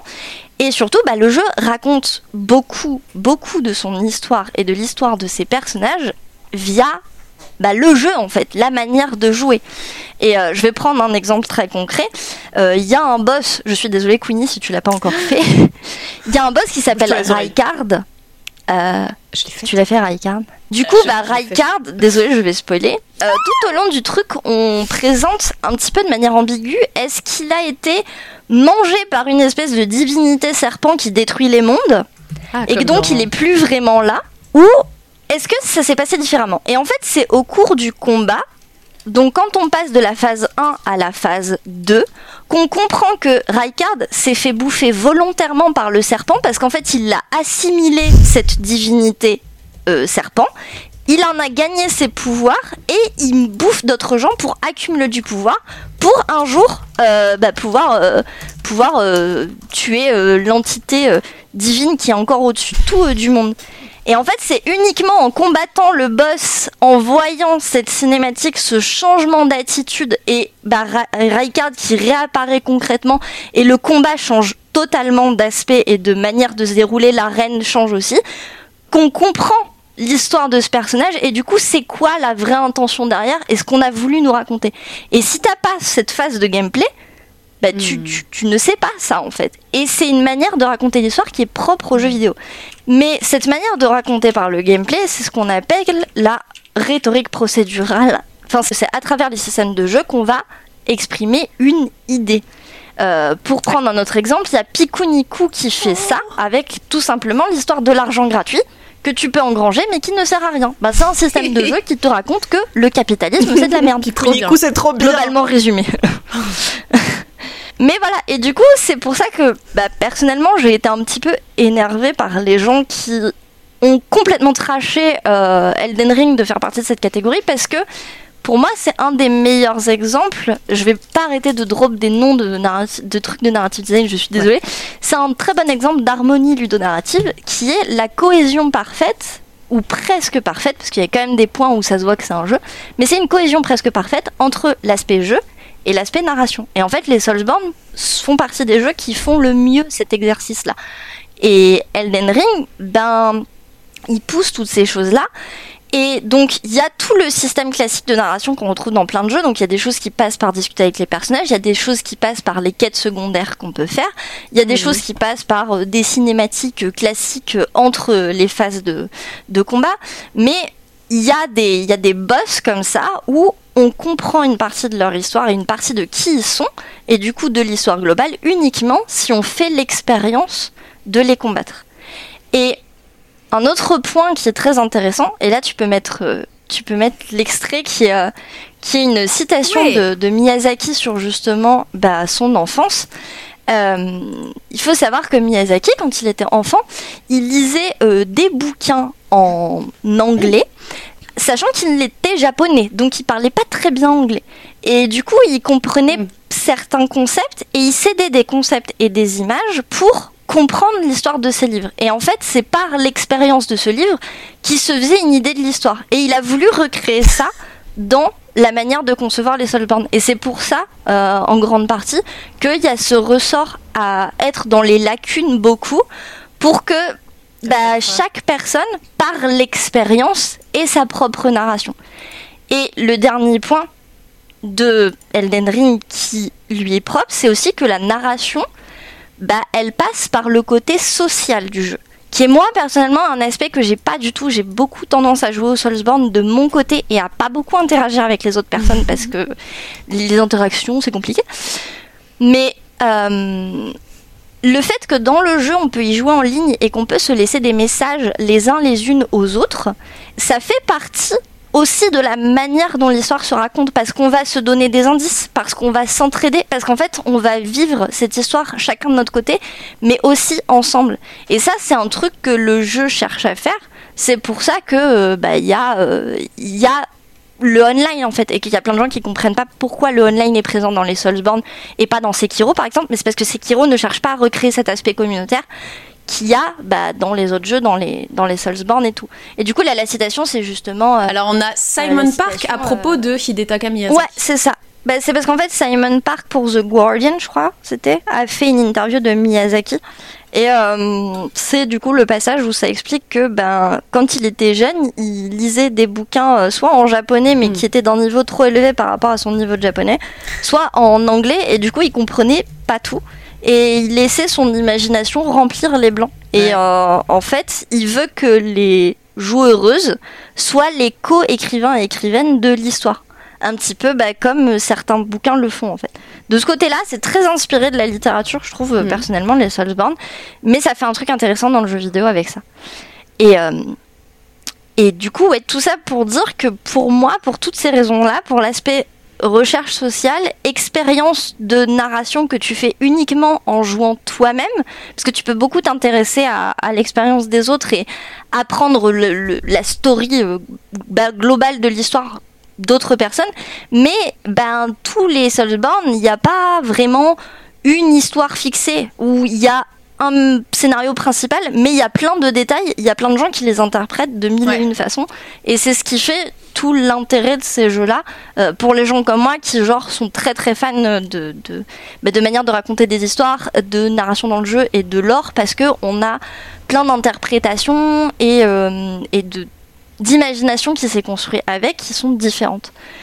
Et voilà. Et du coup, bah, je voulais ouvrir la discussion euh, là-dessus sur genre bah euh, si vous avez fait Elden Ring, ce que vous avez pensé de la manière de raconter l'histoire, si genre euh, vous, vous êtes toujours sur la position de bah non, ça n'a rien à faire là parce que c'est pas ça.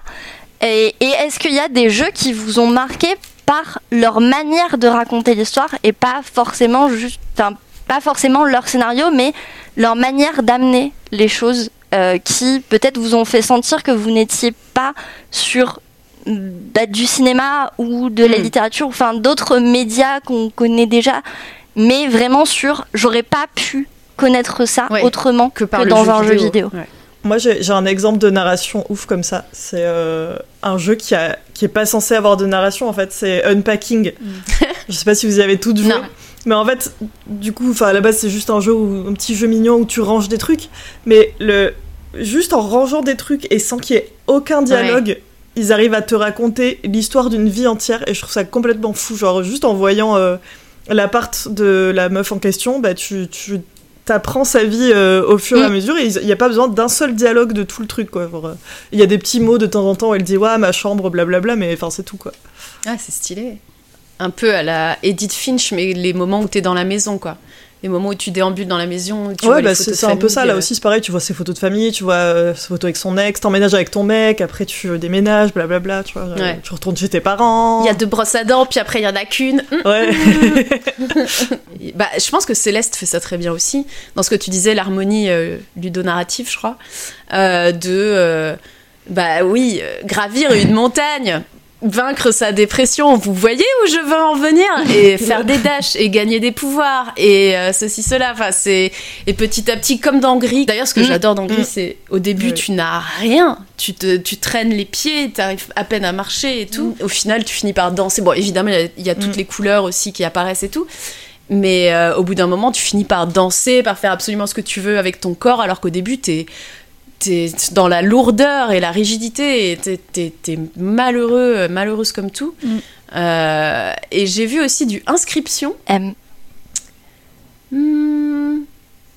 Alors oui, je, je suis d'accord, inscription dans le sens, euh, j'aurais pu vivre ça que avec du jeu, euh, avec rien d'autre. Il y a que le jeu vidéo qui aurait pu me faire vivre ça, ouais. Mais après, pour le, dans quel sens par rapport à ce que disait euh, Kit, je, je suis pas sûre d'avoir saisi là. Et euh, ouais, bah, Céleste, qui est intéressant aussi, euh, je l'ai pas fait moi-même pour le coup parce qu'il il faut que je le fasse avec toute l'accessibilité au max parce que je suis très nulle en jeu de plateforme. Céleste, ce qui est intéressant aussi, c'est que Mm. toute la mécanique du ghost qui te suit, euh, bah, c'est le- la c'est un Ouais. peu, euh, en tout cas, c'est comme ça que ça a été vu et que bah après qu'il y a eu le coming out de Maddie Thompson, on, on sait que c'est ça. C'est un peu l'image aussi de la dysphorie de genre et c'est pour ça que ça a beaucoup beaucoup parlé euh, à plein de personnes Ouais. trans et moi je trouve l'image très parlante aussi alors que je n'ai même pas joué parce que euh, ben c'est un élément juste de gameplay et ça a pourtant évoqué avant même qu'il y ait le coming out de, de, de la dev ben, le fait que c'était de la dysphorie de genre et que ça parlait d'une personne trans quoi et je trouve ça assez incroyable Mm. parce que sans même que bah, les développeurs s'en aperçoivent il y avait ce sens-là dans le jeu. Et c'est bien une des preuves que bah, tu as des sens qui passent dans le jeu différemment.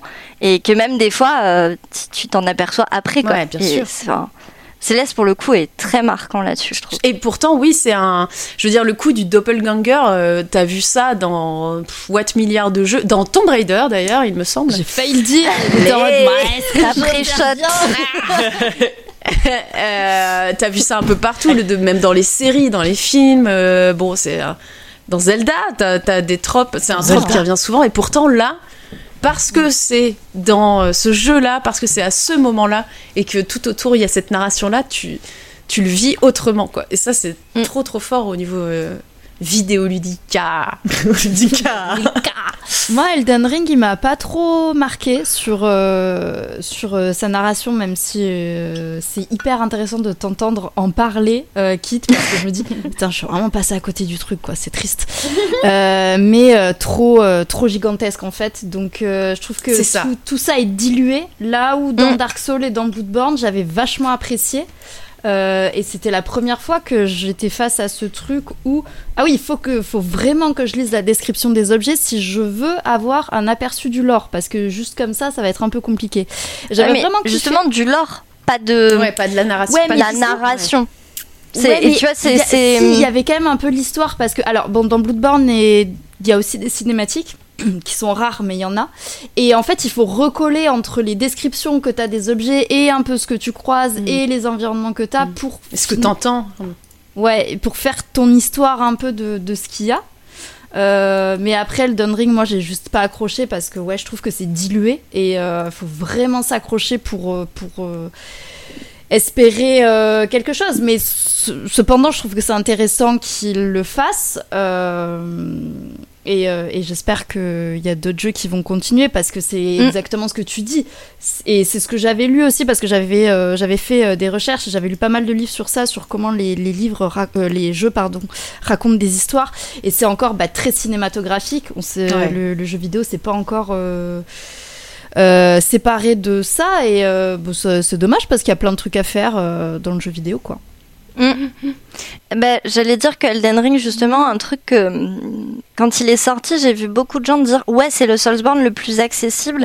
Et j'étais pas du tout d'accord en fait, parce que pour moi, c'est peut-être le plus accessible d'un point de vue gameplay, pur parce que t'as plus de choses qui t'aident. Mm. Mais d'un point de vue euh, rentrer dans un univers et pouvoir Mm. avoir les clés de comprendre ce qui se passe, pour moi, c'est le plus difficile des Soulsborne. Enfin, c'est pas pour rien que moi, j'ai fait ma playthrough en ayant un document Excel ouvert où j'ai recoupé des informations de l'or.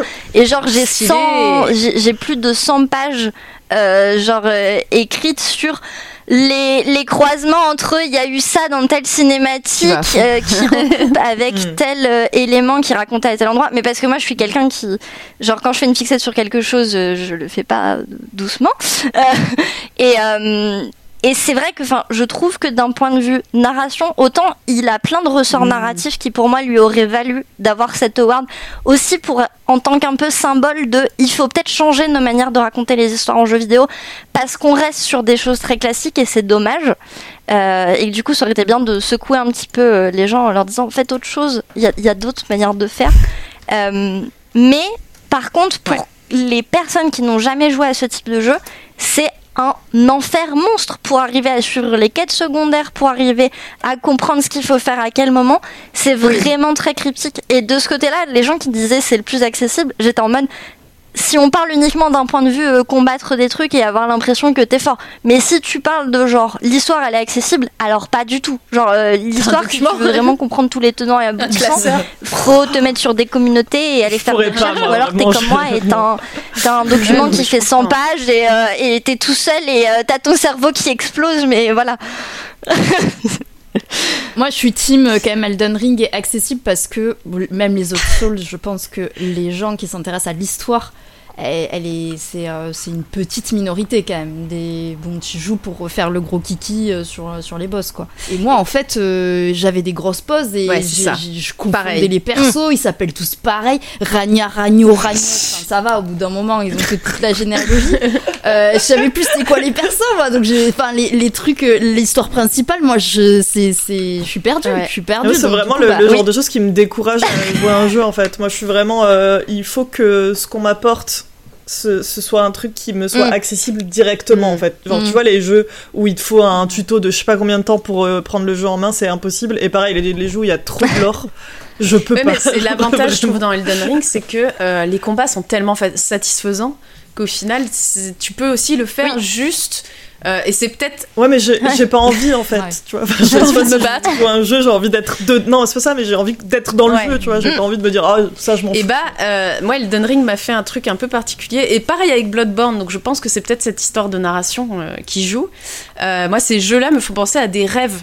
C'est vraiment la, la même manière. euh, et je pense que ça joue aussi avec ce que tu disais, Kit, le côté. euh, euh, c'est le joueur et la joueuse qui termine l'œuvre. Ça, c'est un grand mythe euh, du jeu vidéo aussi. C'est le joueur et la joueuse qui finit par interpréter et créer sa propre histoire euh, du jeu. Euh, et bah, vu que les rêves, c'est pareil en fait. Ton cerveau t'envoie des. Ouais. Mm. T'envoies des espèces de Mm, tâches de- d'histoire et c'est à toi. C'est toi le matin, tu fais putain. euh, ah oui. Mais j'ai C'était eu exactement la même euh, réflexion mais à propos de Bloodborne. Et Ouais. euh, autant je trouve ça marche hyper bien dans Bloodborne et je suis là genre waouh, Mm. je suis sortie du jeu, c'était aussi pété que les rêves que j'ai la oui, nuit. c'est ça. Euh, mais Elden Ring, bah, j'étais en mode euh, ouais alors pour le coup, euh, pff, ouais j'ai oublié la moitié du truc. Pour moi, Elden Ring, c'était aussi pété que toutes les mythologies en fait de. Le concept, parce que comme t'es là et que t'essayes de comprendre c'est quoi le bordel là, et que c'est inspiré à la fois euh, genre des vieilles mythologies polythéistes et en même temps t'as tout un truc qui te rappelle euh, la, la, la mythologie euh, Chrétienne, catholique ouais, avec la table ronde. chrétienne, t'es en mode.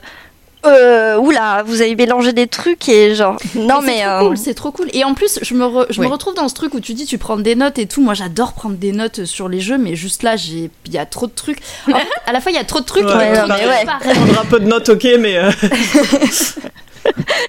Oui, non, mais euh, je pense que je pense qu'il y a que les gens comme moi qui sont autistes et qui font ce genre de choses, tu vois. genre, bah, tu fais une hyperfixation et tu vas faire 100 pages dessus et tu vas le montrer à personne et après tu vas dire aux gens c'était trop bien. je connais plein de trucs et non, voilà. je te conseille alors le dernier Canard PC, je crois que c'est le dernier. Euh, où il y a tout un dossier sur euh, justement prendre des notes euh, pour les jeux vidéo et il y a même du conseil de, du benchmarking de, comment ça s'appelle? Prise de notes. logiciel, logiciel et de et de logiciel de brainstorming où tu peux mettre des Ah notes oui. comme ça et après tu peux les organiser et tout. Excuse-moi, mais cette phrase, il y a du benchmarking de logiciels de brainstorming sur LinkedIn ou quoi là? Coup de Business droite. ananas ou quoi? Après, j'ai vu, j'ai vu des gens dans le chat aussi citer, et euh, j'en profite parce que c'est un jeu que j'aime énormément pour ça aussi. Parce qu'il faut savoir que mes deux jeux préférés sont Bloodborne et Undertale. Et Undertale est aussi un jeu qui est excellent et qui, pour moi, Balèze. euh, aurait dû gagner un Game Award de Best Narrative aussi, parce que c'est aussi un jeu où euh, tout le sens du jeu ne fonctionne que si tu es dans un jeu euh, et si tu es une personne qui joue à des jeux vidéo. Et, euh, et, et voilà. Après, comme je disais, le nom de cet award étant ambigu, les avis qu'on peut avoir bah, sont différents. Et c'est juste que bah, moi, je voulais profiter du podcast pour un peu défendre le point de vue qui, j'ai l'impression, a été légèrement minoritaire. C'est des gens qui sont comme moi, euh, euh, qui, qui font partie de la communauté des Soulsborne, mais qui sont peut-être un peu plus discrets et discrètes.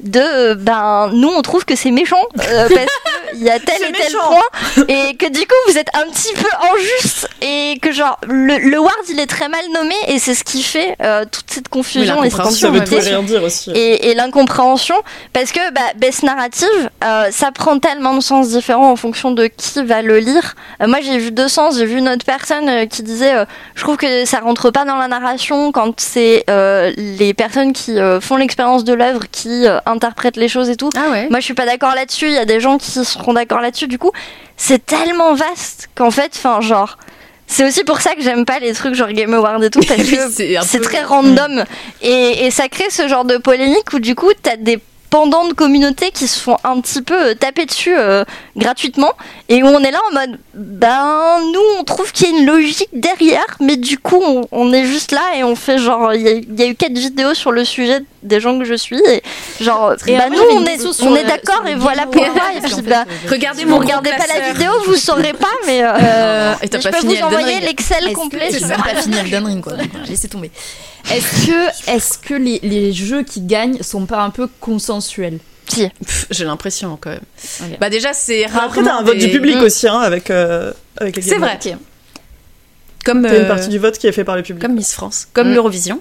Mais ouais, il y, a un- il y a un certain truc de. Fin, qui pour moi est assez proéminent au Game Award, qui est une des raisons pour lesquelles aussi je regarde pas, mais qui est globalement dans beaucoup de récompenses en fait. Euh, parce que. Je, je suis désolée, je vais tracher un peu les Pégases, mais les Pégases en France, c'est un petit peu les Game Awards euh, version française. Euh, et c'est beaucoup de l'entre-soi. euh, Non, mais c'est nos Césars. Hein.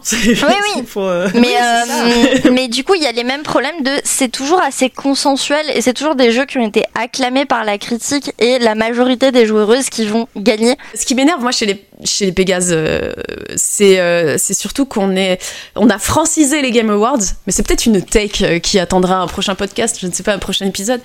Euh, on a francisé les, les Game Awards dans le sens où, en France, la culture, il faut que ce soit un truc euh, Ouais. Oui, raffiné. euh, raffiné alors qu'on parle de jeux vidéo quoi. Enfin, Au vraiment, secours, mais grave. Ça Euh, s'appelle et les Pégases, euh, quoi. Je, je Ça bosse s'appelle dans un les studio, je peux Pégases. vous dire, on n'est pas raffiné. Hein, vraiment. euh. Ça s'appelle Les Pégases. Ça a lieu, je crois que la, la première édition, en tout cas, ça avait plus ou moins lieu dans un théâtre avec des gens très bien habillés. Ouais, calmez-vous. Enfin, euh, pff, Oui, mais c'est célébrez ce le jeu côté, vidéo. euh, c'est ce côté genre euh, le euh, où aussi ça vient des gamers qui essayent de prouver que le jeu vidéo, tu vois, c'est c'est un un art. c'est. Ah, puis il y a le côté voilà. c'est français. Mais on peut, ça, ça peut être un art sans qu'on soit. Ouais. Et oui, putain, aussi. vraiment. euh, Oui, non, mais Ouais. c'est ça, au secours, quoi. L'art et la culture, c'est censé être accessible à tout le monde. Hein. Sachant Euh, que Rika nous rappelle que euh, Francky Vincent a été fait chevalier des arts et des lettres euh, cette semaine, donc. euh, Et sachant que en plus en termes d'accessibilité, euh, les Pégases ne sont absolument pas accessibles, notamment euh, à des petits studios qui essaieraient de faire connaître leur jeu, parce qu'il faut, faut payer payer. 400 euros pour faire partie des de nominés. Et encore, euh, je, je sais plus, c'est pas plus de 400, mais euh, il y avait euh, notamment, euh, je sais plus comment il s'appelle, mais l'un des créateurs de Night Call qui en avait parlé sur scène lors de la toute première cérémonie. Et si vous Oui. êtes créatrice euh, de jeux et que vous souhaitez faire partie des nominations, il a proposé sur Mastodon, euh, comme il a fait euh, pendant d'autres années avant, euh, de payer ces frais-là pour 5 studios qui n'en ont pas les moyens. Ah, c'est stylé. Euh, c'est un truc qu'il fait euh, depuis, euh, de- bah, depuis qu'il y a eu les premiers Pégase et qu'il a dénoncé ça parce que bah, Bah, ça n'a cool. toujours pas changé et qu'il n'est pas d'accord avec le, le concept. Mais voilà, Bah quand non, on parle pas de normal. pas accessible, il y a aussi cette barrière-là qui, mine de rien, n'est pas rien parce que ben, euh, faire du jeu vidéo ça coûte cher et en général l'argent que tu as pour la prod de ton jeu t'es déjà assez ricrac dessus quand tu commences. Donc t'as pas forcément 400 boules à Bien mettre sûr. pour une nomination. En plus c'est même pas une victoire c'est une nomination. Et donc espérer peut-être euh, être euh, sur le devant de la scène quoi Excusez-moi, il y a Ditz dans le chat, elle a dit les paix gaz. putain c'est pour ça qu'elle est morte de rire Mais oui, depuis elle est morte de rire. Non mais et elle vous, se vous l'avez, c'est genre. par, rap- c'est par rapport au prout en fait. C'est ça. C'est par rapport à quand les fesses elles font. Tu Voilà. vois ou pas Là, j'ai rigolé parce et que qu'après il y a une euh, la- j'ai vu la réaction de Queenie surtout. Alors le prout, j'ai raison ou quoi Alors le prout, le prout ça gaz Allez Putain. Mais du coup, toute euh, sa commu qui pète maintenant. Parce que euh, putain, j'avais un truc intelligent à dire et l'autre elle a pété dans le chat. Elle a pété dans le chat là, putain Oh la com de toi elle pète dans le chat là, mais c'est pas. Love is just a history that they may prove, and when you're gone, I'll tell them my religion's you. When punctures come to kill the king upon his throne, I'm ready for their stones. I'll dance, dance, dance with my hands, hands, hands above my head,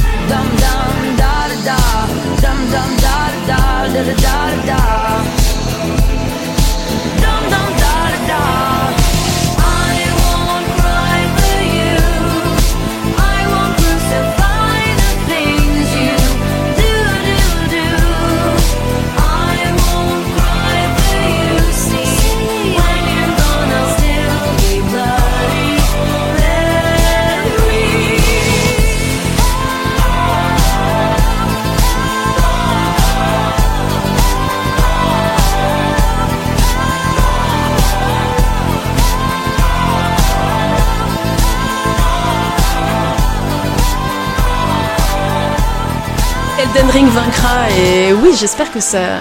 Absolument. les indés faites, euh, faites, faites des trucs à la Undertale et Voilà. tout hein. éclatez-vous Est-ce que au niveau des narrations nouvelles, euh, on ne pourrait pas aller voir euh, ce qu'il se passe du côté des indépendants Peut-être que c'est là qu'on trouvera euh, les prochaines pépites? Mais oui, moi je voulais parler des jeux indés, oui, c'est ma grande passion. Je vais pas mal parler de, de ma vie du coup pendant cette chronique. je m'en excuse, j'espère que ça Fais vous plaira.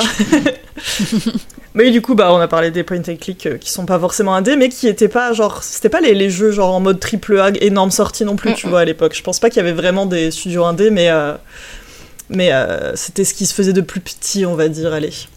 Hmm. Mais ouais, en gros, moi j'ai- j'ai un- une espèce de grosse passion pour les jeux indés. Et euh, il y a plusieurs choses qui euh, m'interpellent, euh, voire euh, qui m'énervent, mais aussi beaucoup de choses positives. Donc euh, vous allez voir. Donc je parlais de Ah. Unpacking tout à l'heure, par exemple. Mm. J'ai 55 heures dessus, Ouh sachant que le jeu. T'allais dire j'ai 55 ans. Bon, 55 heures dessus, sachant que le jeu dure, allez, 3-4 heures max. 55 heures Oui, D'accord. tu l'as bien pensé hein Tu fais quoi du coup? Tu refais le jeu? Tu le refais en jeu en boucle boucle? D'accord. Ouais, mais parce qu'en fait, ce jeu, c'est c'est le genre de jeu où je peux faire autre chose en même temps, tu vois. Donc, euh, je, je, je- je par exemple, je, je regarde une série, je fais un truc comme ça et je joue à Ouais. Unpacking en même temps, quoi. Mais euh, ouais, là, par exemple, je, je prends ma bibliothèque Ah. Steam sous les yeux. Eh ben, moi, je viens de faire pareil. des indés, quoi. Je viens de faire pareil pour regarder mes heures sur Dome Keeper, j'en ai 69. Bon, ok. Bah, voilà. et euh, ouais, donc euh, je vis pour les jeux en deux, mais indé, pardon, mais ou yodé. Yodé, ouais, Je vis Yodé. également. les fameux. Je vis également grâce aux jeux indé, puisque je bosse pour un studio indé. Waouh Et oui. Et alors, c'est plutôt une chance ou, euh, ou une euh, défaite? Eh bien, justement, nous allons en parler. Et d'ailleurs, euh, Queen a eu euh, l'occasion de me voir bosser à la Paris Games vrai. Week. Rapidement. Et toi aussi, tu as eu l'occasion de me voir bosser. Absolument. C'était Est-ce que- merveilleux. Est-ce que, je bossais bien? Ça t'a plu? C'était incroyable. Je me suis dit, oh, waouh, quelle bosseuse. Et Queenie, euh, Queenie elle bossait bien aussi? Non, mais ça, on en Oui, moi, reparlera. toujours. Si, si, elle bossait très bien et elle avait pas les meilleures conditions. hein. Vraiment. Mais euh, oui, en gros, moi, j'avais jamais bossé pour un studio avant de bosser pour euh, le studio pour lequel Mm. je bosse actuellement et que je ne nommerai pas parce que le stalking. Mais, euh, mais j'avais bossé dans le jeu vidéo, donc j'avais bossé pour des médias, pour des agences, et à, chaque fois, on va dire que l'ambiance n'était pas ouf, quoi. On va dire qu'on était quand même une grosse majorité de mecs, très peu de meufs, et les meufs, on les écoute pas trop, tu vois. Elles sont là pour les quotas. Bah alors. euh, Classique. elles font joli. Euh, un de mes patrons m'a déjà dit, m'avait dit, euh, ouais, au début, j'étais pas sûre de t'embaucher parce que j'étais pas sûre que tu t'y connaissais en jeu vidéo et j'ai vu que t'avais une Triforce au poignet, donc je me suis dit, ouais, c'est bon, elle s'y connaît. Oh waouh Alors oh que mon genre- Dieu. Cite-moi tous les jeux vidéo. Ouais, c'est ça, mais surtout qu'en plus, Zelda, c'est quand même hyper mainstream, Bah ça veut ouais. rien dire, quoi, vraiment. Et là, tu lui as dit non, en fait, c'est le logo de Charmed. Euh, Oh putain, J'aurais dû lui répondre, c'est quoi Zelda je sais pas que c'est. Ah oui, Zelda, le Trois triangles, c'est joli. Ah non, j'ai juste fait, bah, j'ai vu ce triangle chez le tatoueur, je me suis dit trop cool. C'est le Triskel, tu sais, breton là. Ah oui, c'est ça. Ouais, je, j'y suis bretonne, ouais. mais euh, du coup, en fait, arriver dans le milieu indé, mais ça, ça a été euh, genre euh, une explosion. Genre, c'était vraiment, c'est incroyable le milieu dans lequel je me suis retrouvée. Ce milieu de pipou. Ouais. Bon, il n'y a, pas- y a pas que du pipou, mais vraiment, le... c'est tellement plus safe que toutes les boîtes dans lesquelles j'ai pu bosser. J'ai aussi beaucoup de chance que le studio dans lequel je bosse, euh, il, il est, euh, il est pipou. Hein, genre, euh, on fait pas de crunch, on, on est bien payé. euh, Oui, ça s'appelle les conditions normales qui sont mises en être. On est dans des conditions de travail à peu près correctes. Oui, mais malheureusement, dans Et cette ça- vidéo, euh, c'est à noter que. que Ouais, il y a un petit effet waouh euh, quand tu vois la fiche de paye et les conditions. tu fais ça, ah ouais. bon, vous êtes sûr parce qu'on, enfin, Comme les crêpes. Et euh, j'ai beaucoup de. J'ai beaucoup de collègues qui ont bossé dans des gros studios, euh, notamment euh, chez Ubisoft, et ils sont tous trop bien. Vraiment, moi, je suis très contente de n'avoir pas été embauchée quand j'ai passé mon entretien chez Ubisoft parce que je vois les traumas de mes collègues. Mm, mm. Vraiment, c'est genre, euh, ils n'allaient pas y bosser en fait, tout simplement. Soi-disant, ils sont en train de changer parce qu'ils ont changé de direction et tout. Moi, Bon, je bah, suis on se fera pas sponsorisé par Ubisoft pour ce podcast. Ok. J'en avais pas l'intention, rassurez-vous. Tu comptais, tu comptais te faire sponsoriser par Ubisoft C'est bon, ça va. Non, mais il n'y a pas qu'Ubisoft en vrai. Enfin, je, je pense que tous les gros studios. euh, Ah bah le QD Et, dont euh, on parlait tout à l'heure aussi, je pense que Ah bah oui, oui. Mais de toute façon, enfin, c'est pas des trucs que je, je, je dis pas des trucs secrets. Ouais, oui, hein, c'est c'est c'est connu. Ah oui, aux oui, ce que tout ce que Ah bah il y a eu des enquêtes, hein, euh, euh, il y a ouais, eu oui, des témoignages, il y a eu des Bah procès, enfin genre euh, tout, tout ça est très connu. hein. Et il y a encore des trucs, ouais, donc. Euh, Après, dans l'indé, il y a aussi le côté que les, comme les studios sont plus petits, bah, euh, les choses se voient, tu vois. Enfin, tu peux pas faire euh, des, des trucs de ouf parce que, genre, tout le monde voit Mm. tout, puisqu'on est genre euh, 15 max, quoi. Donc, euh. Dans un open space, j'imagine. euh, et il y a aussi le fait que bon, le, le jeu vidéo ça s'est amélioré aussi, hein, même euh, dans le, le milieu pro, bah, surtout depuis que des personnes courageuses euh, se sont exprimées, bah, euh, maintenant euh, les studios peuvent plus trop faire n'importe quoi, même si bon, je pense que euh, ça continue de pas être non plus ouf ouf, mais ça progresse Mm. doucement. Et surtout, moi ce que j'adore depuis que je travaille dans les milieux indés, c'est euh, l'ambiance inter-studio en fait. Ouais. Il y a zéro concurrence. Et j'ai trouvé ça ouf. La première fois que je suis allée sur un salon avec euh, mon studio, c'était euh, c'était à Londres, c'était le GX. Et moi, je, je m'attendais un peu à un truc où genre chacun reste avec soi. Et en fait, non, genre tous les studios indés se parlent entre eux en mode Ah, Ouais. tu fais quoi Euh, Genre, euh, ah, t'as besoin d'un truc euh, Moi, j'ai genre, ça te dérange si je mets des stickers sur ton stand Et moi, je te prends des stickers à toi, tu vois. Enfin, genre, vraiment le truc que je n'y attendais pas. c'est qu'il n'y a pas de concurrence et que surtout il y a tellement d'entraide. Même des fois, t'as un autre studio qui va faire un tweet en disant Ah, je viens de jouer à tel Ouais. jeu et qui Mm. te cite en mode Il est trop bien, allez le voir. Enfin, c'est vraiment. Genre, je suis arrivée là-dedans. Déjà, j'adorais les jeux indés. Et là, je me suis retrouvée à me dire Mais en fait, tout est bien. et euh, bah. Je sais pas si je dirais que tout est bien, mais vraiment le, le, le fait que euh, t'arrives dans une ambiance safe où tu te mets pas sur la gueule avec tes collègues et tu te mets pas sur la gueule avec tes concurrents. Mais euh, enfin, euh, vraiment, c'est incroyable. Et c'est un truc qu'on retrouve aussi en France, quoi. Enfin, c'est, enfin, Mm. c'est entre jeux indés français et euh, aussi à, à Ouais, c'est des gens qui sont là avant tout pour créer et euh, pas pour faire du Bah, en ça, fait. ouais. Et ça change tout en fait. Ouais, mais même, enfin, on s'échange des clés Mm. et tout. Enfin, tu vois, j'ai, eu tellement de jeux gratuits juste parce que je suis allée sur un stand en disant ah trop bien. et le- les personnes m'ont dit bah tiens, je te file une clé, tu sais. et euh, mais par contre, oui, dans la catégorie jeux indé, bah en fait, j'aime pas trop le fait que ce soit une catégorie. Ouais, ça veut C'est rien ça qui dire. m'énerve, c'est que bah Mm. c'est c'est ça, ça veut tout et rien dire. Et je comprends le fait qu'on ait besoin d'en faire une catégorie parce que bah en fait pour que ces jeux-là ils aient de la visibilité vu qu'ils n'ont pas les moyens de se payer euh, du Mm. marketing et Mm, de se payer de la pub et de la com, bah c'est normal qu'on en ait fait une catégorie pour que ce soit mis en avant et, et Steam fait des fait des, des, des choses comme ça pour mettre en avant les jeux indés, il fait des, des, des festivals, on dit des festivals Festivals. Festivals.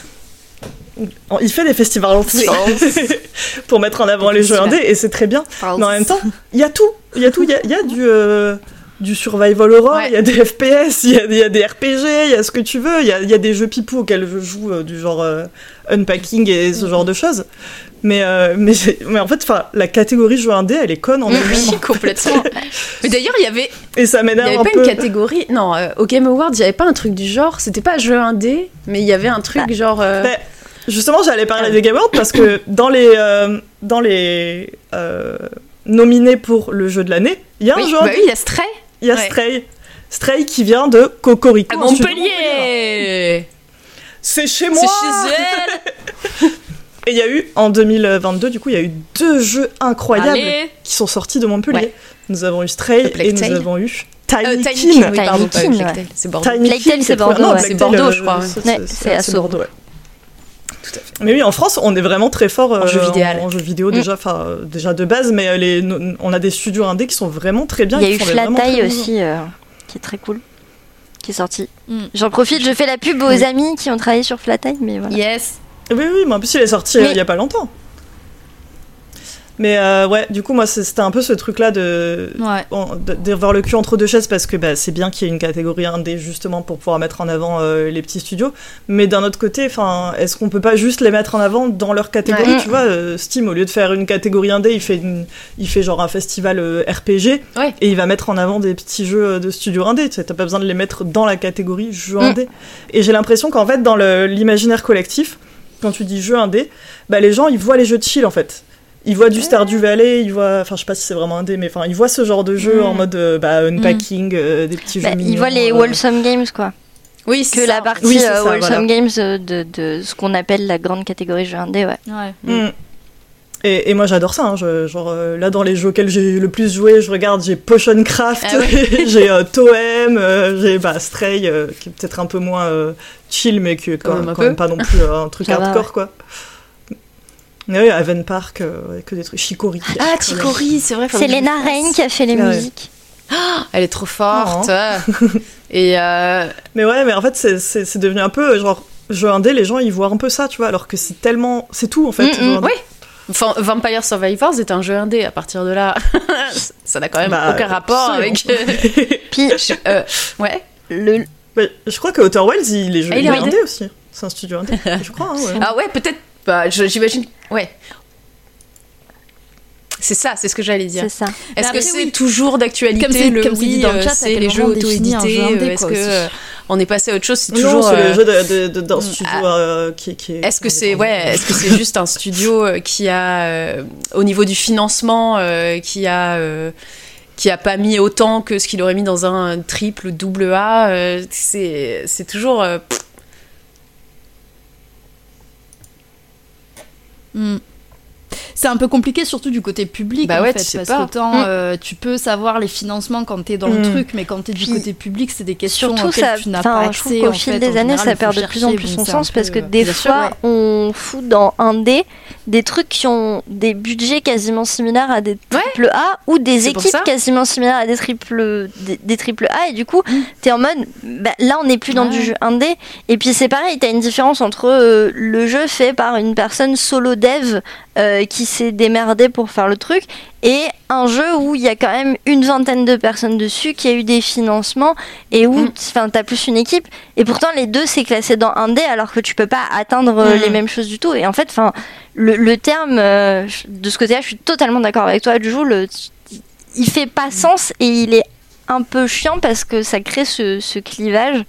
Euh, par contre un truc que je trouve cool dans les festivals Steam récents genre les les NeoFest ou les NextFest, c'est que t'as pas de catégorie jeux indé justement, et il y a des jeux indés qui sont mis en avant. Mais c'est que des euh, Next Fest. Next Fest, c'est que pour les Ouais, studios mais indés. du coup, enfin genre le Steam Next Fest, ils sont classés dans leur catégorie.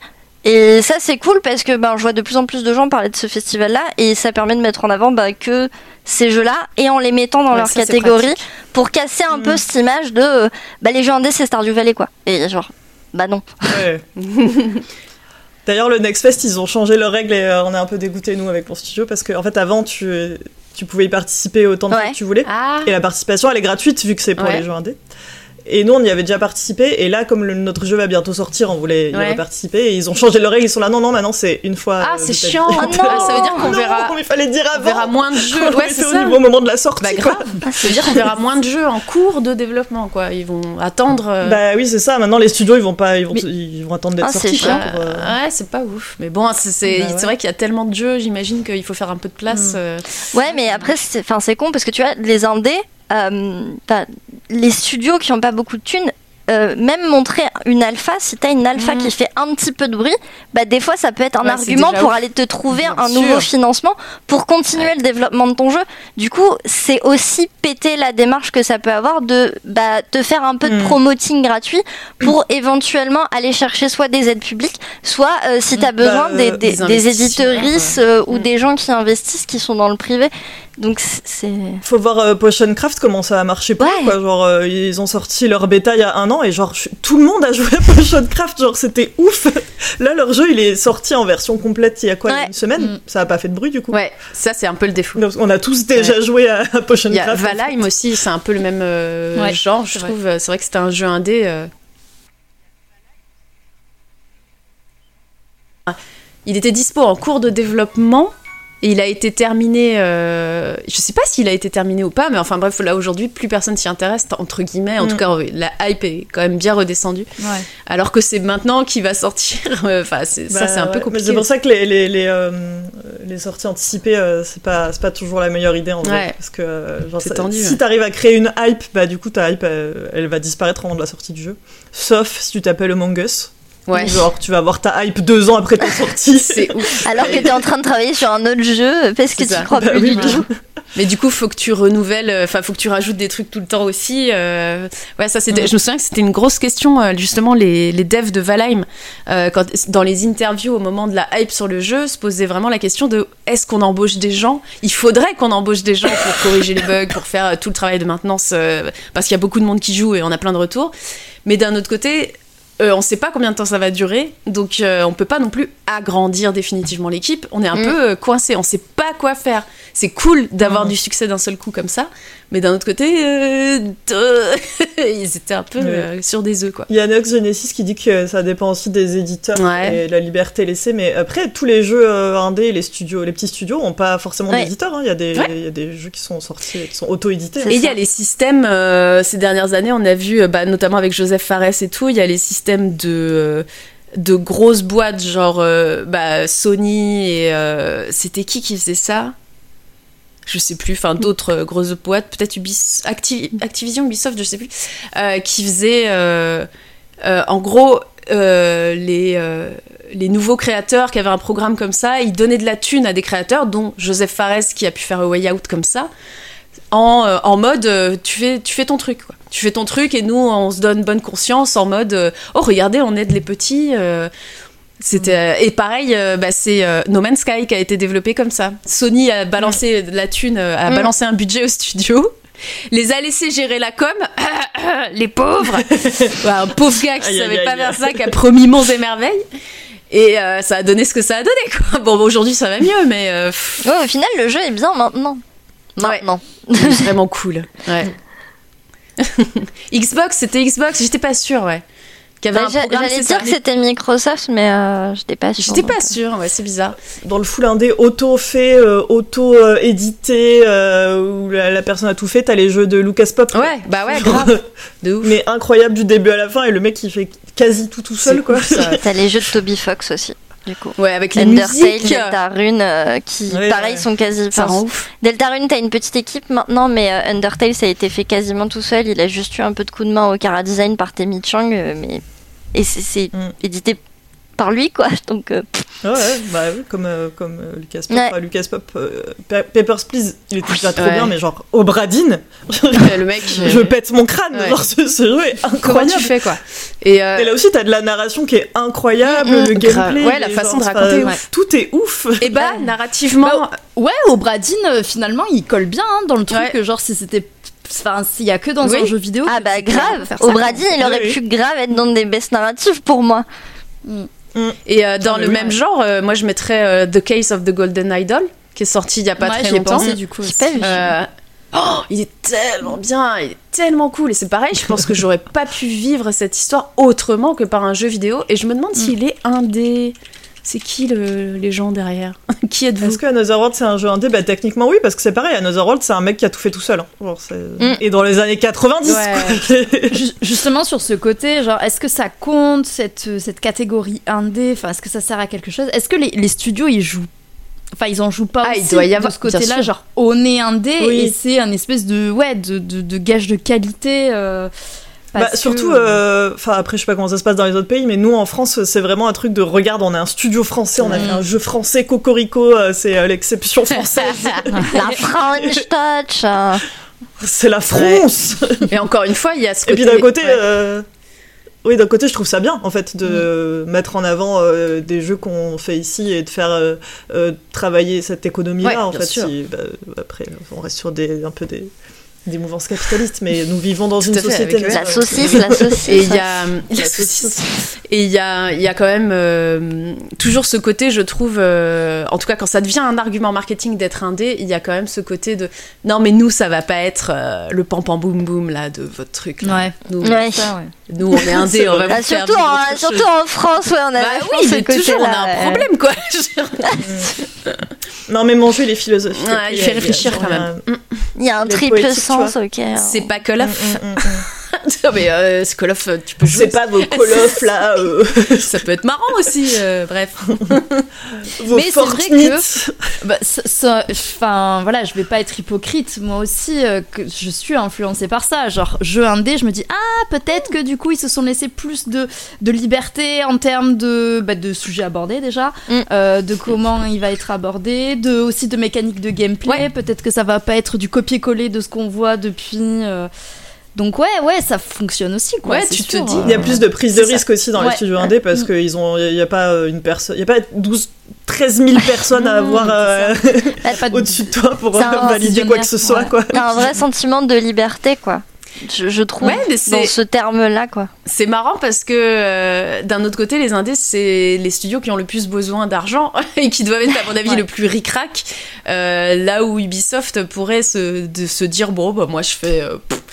Ouais, et c'est peut-être pour ça qu'il y avait eu ces fameux financements de studios indés par des grosses boîtes à un moment donné en mode do your thing. quoi. Euh, en France aussi, on a beaucoup de chance d'avoir euh, quand même euh, les régions et Ouais. l'État qui sont prêts à financer euh, le jeu vidéo. Ouais. donc, euh, N'oubliez pas. hein, euh, Sachant que malheureusement, euh, il y a eu euh, il y a une très bonne vidéo de H, euh, qui est euh, une vidéaste que je vous recommande, euh, qui a parlé euh, du, du malheureux problème des aides publiques en France, euh, qui souvent euh, finissent quand même par financer Ouais. les grosses boîtes. Bah, comme le plus cinéma. que les indés.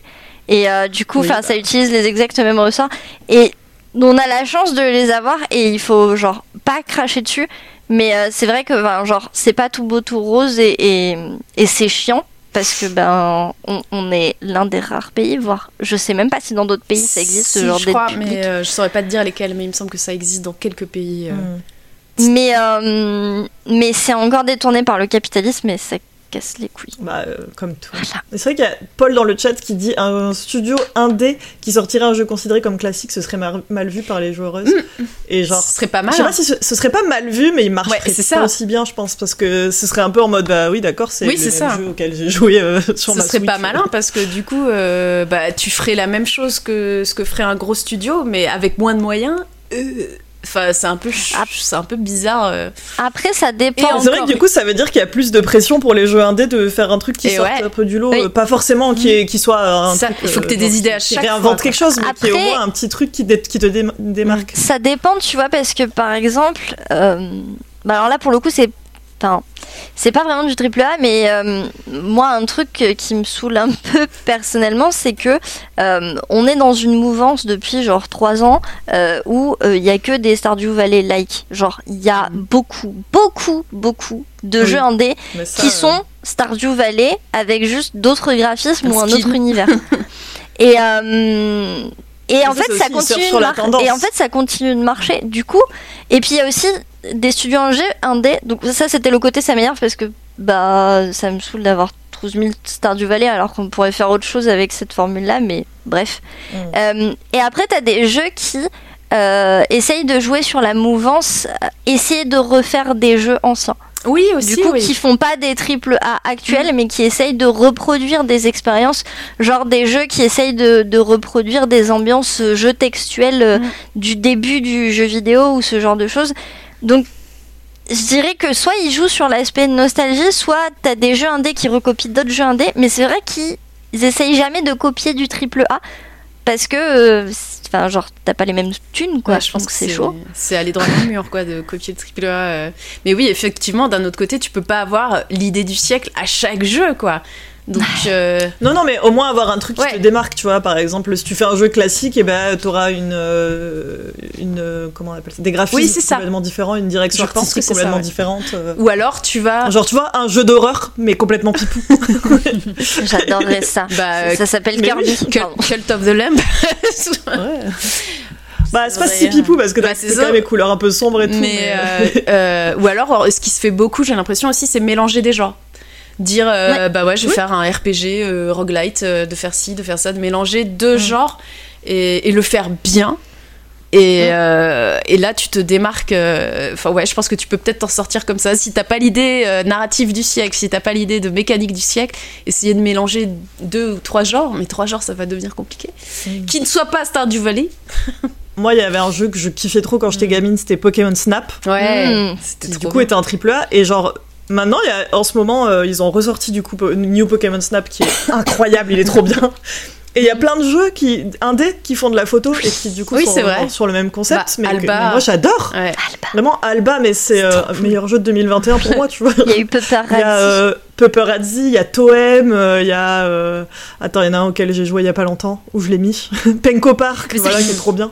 Mais ouais. Mais genre, moi j'adore ce genre de jeu, et tu vois, ils refont pareil que Pokémon Snap a fait, mais ça, ça marche trop les. Pokémon-like aussi, il y a des, y a Ouais. des euh, jeux indés qui essayent de faire développe, Pokémon-like, euh, genre euh, c'est Dungeon Monster, je crois. Enfin, je sais plus, t'as un jeu comme ça où tu explores des donjons et en même temps tu, tu, tu as des monstres et du coup un, c'est un. Pokémon-like. T'as, euh, je sais pas si Temtem rentrerait dans la catégorie Voilà, indé. euh, parce que pour le coup, c'est un gros Pokémon-like en mode euh, MMO.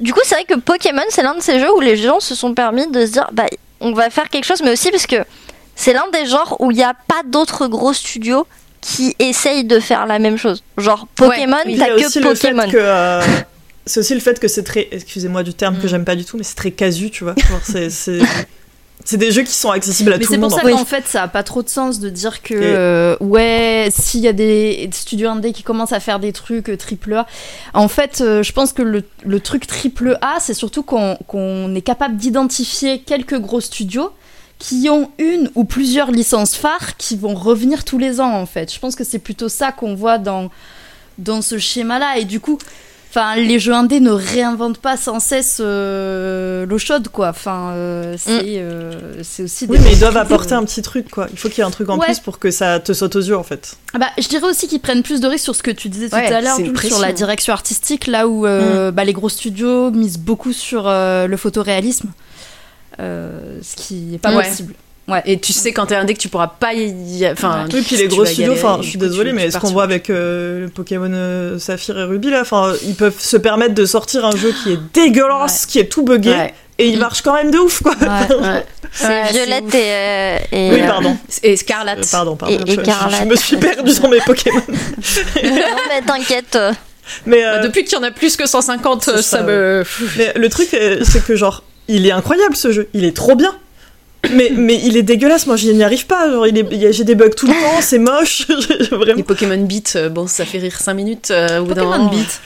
T'as pas vu ces vidéos Oui. Mais oui, mais t'as des. Pokémon. Euh, t'as des espèces de Pokémon, euh, je sais pas, des espèces de topiqueurs un peu géants quand ils attaquent, ils s'agrandissent et ils tapent sur le sol. Sauf qu'ils apparaissent pas au bon endroit. Ils apparaissent euh, entre les pieds du personnage. voilà. Et ça fait des images genre ouais, Ok.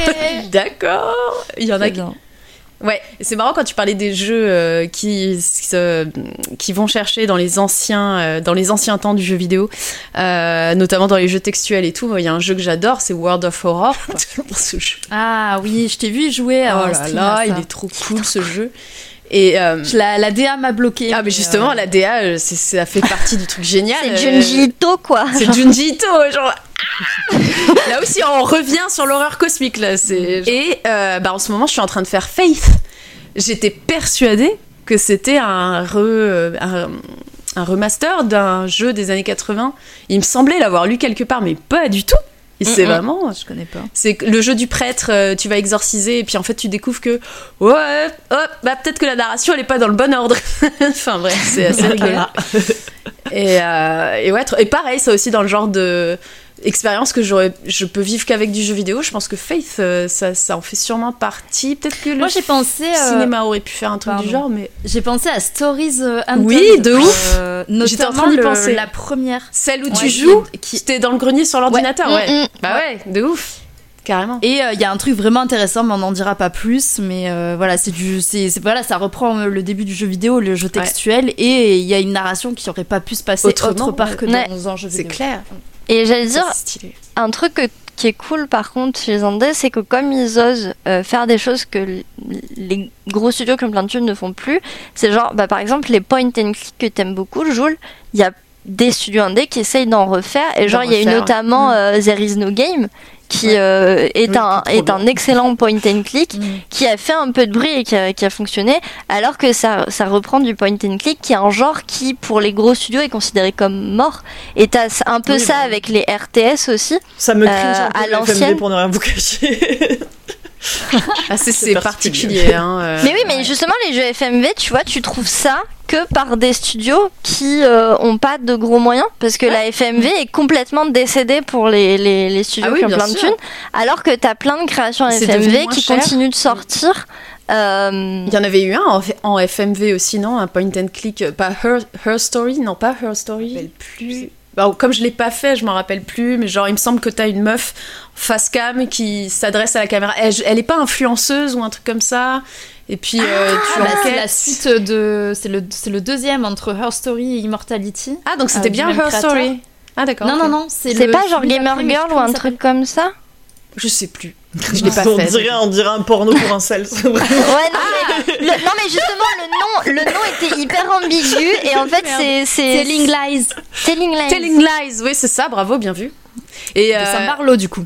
on nous parle dans le chat aussi de Not for Broadcast qui est vachement Oh, bien. trop bien, Il for est broadcast. ultra cool ce. Après, Je, je vois quelqu'un qui dit euh, faut payer des acteurs pour la FMV. Alors c'est vrai, mais il faut savoir que la plupart des gros studios pour le photoréalisme paient des acteurs Payent qui des vont acteurs faire de la motion capture ou de l'acting. Oui, Euh, ouais. Genre, euh, bah, typiquement Naughty Dog, euh, bah, tu payes des acteurs parce qu'il y a les actrices qui jouent les personnages et qui sont, enfin tout est tout est mocapé et en fait ça se passe comme Ouais. ça sur beaucoup de gros studios.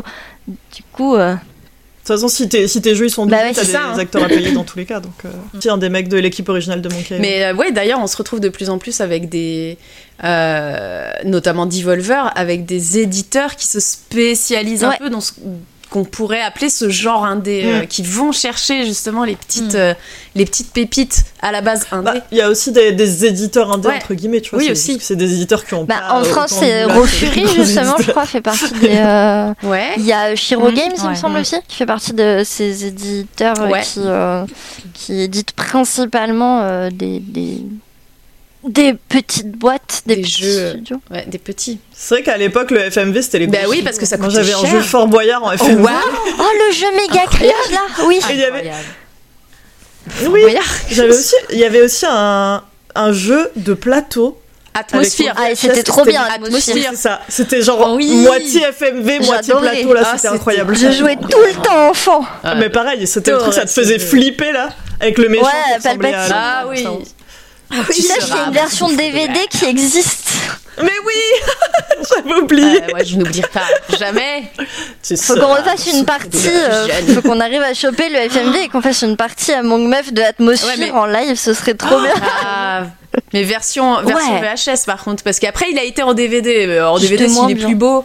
Ouais, moi. je- Ouais, j'ai joué à la version Il est DVD. plus beau. moi. Je veux qu'il Ils ont soit pris un BG moche. pour faire Euh. Non, mais dans le sens là, le grain d'image et tout, fallait que ce soit un peu VHS, c'est encore plus flippant. hein. J'avoue, j'avoue. C'est vraiment, tu t'étais dans la Rochelle quoi. Genre juste tu te baladais dans la Rochelle au KLM. Ah, mais attends, t'étais même pas dans le Ouais. fort. Mais quel Si, est le après, enfin c'était le but, c'était d'y Ah. rentrer, mais euh, genre, euh, J'allais dire, ils avaient pas Ah. les droits en fait. Ils ont Ouais, la c'est Rochelle. C'était Fort Boyau, euh, parce qu'on n'a pas les droits. en C'est fait, Fort voyez Boyau. Et où- oui, il y a, a Fantasmagoria. Et la carte au trésor en fait. Ils cherchaient Oui, ça. ça, Euh, le jeu, à la fin tu gagnes un trajet en stop sur le département, sur la départementale. Boyardville. En vrai, euh, là que je disais que les FMV c'est trop cringe, mais j'avais pas pensé à notre Fort Broadcast qui, ouais, est un FMV en fait et qui est trop bien. J'ai cru que t'allais dire, j'avais pas pensé à mon jeu Fort Boyard.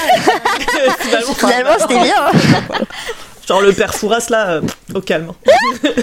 je suis. Mais est-ce qu'il rend pas les. Est-ce que les FMV ça les rend pas cringe aussi parce qu'il y a un doublage Bah, un jeu d'acteur, non, mais c'est surtout le, ceux de cette époque-là où, où ça mettait 20 ans à se lancer, donc t'avais un espèce d'arrêt sur image de 30 secondes du mec comme ça qui faisait après. Ah ah En effet, voyageur tu vois. C'est ouf que. Et vrai. ouf que Macron soit pas encore dans un jeu. Bah, il prendrait peut-être un peu trop cher, non? Non, mais je veux dire, lui, Macron, dès qu'il Macron en peut 3D être- dans le Non, prochain mais- FIFA? Genre à chaque fois que tu perds, il te fait des bisous. Il vient de poser la, la main sur la Oh tête. non Il te patte Il patte. te fait des Il trucs. t'attrape par le cou là comme ça en te disant ça va aller. Ça va C'est être- encore un jeu d'horreur. Enfin, du coup, faut que tu essaies de Ouais. l'esquiver. Genre, ah non, laissez-moi tranquille, monsieur, s'il vous Ça, ça, ça, c'était un FMV très cringe. cette vidéo. Ah ouais. Oh là là. Il faut pas faire ça. C'était très dur à voir. Vraiment. Oui.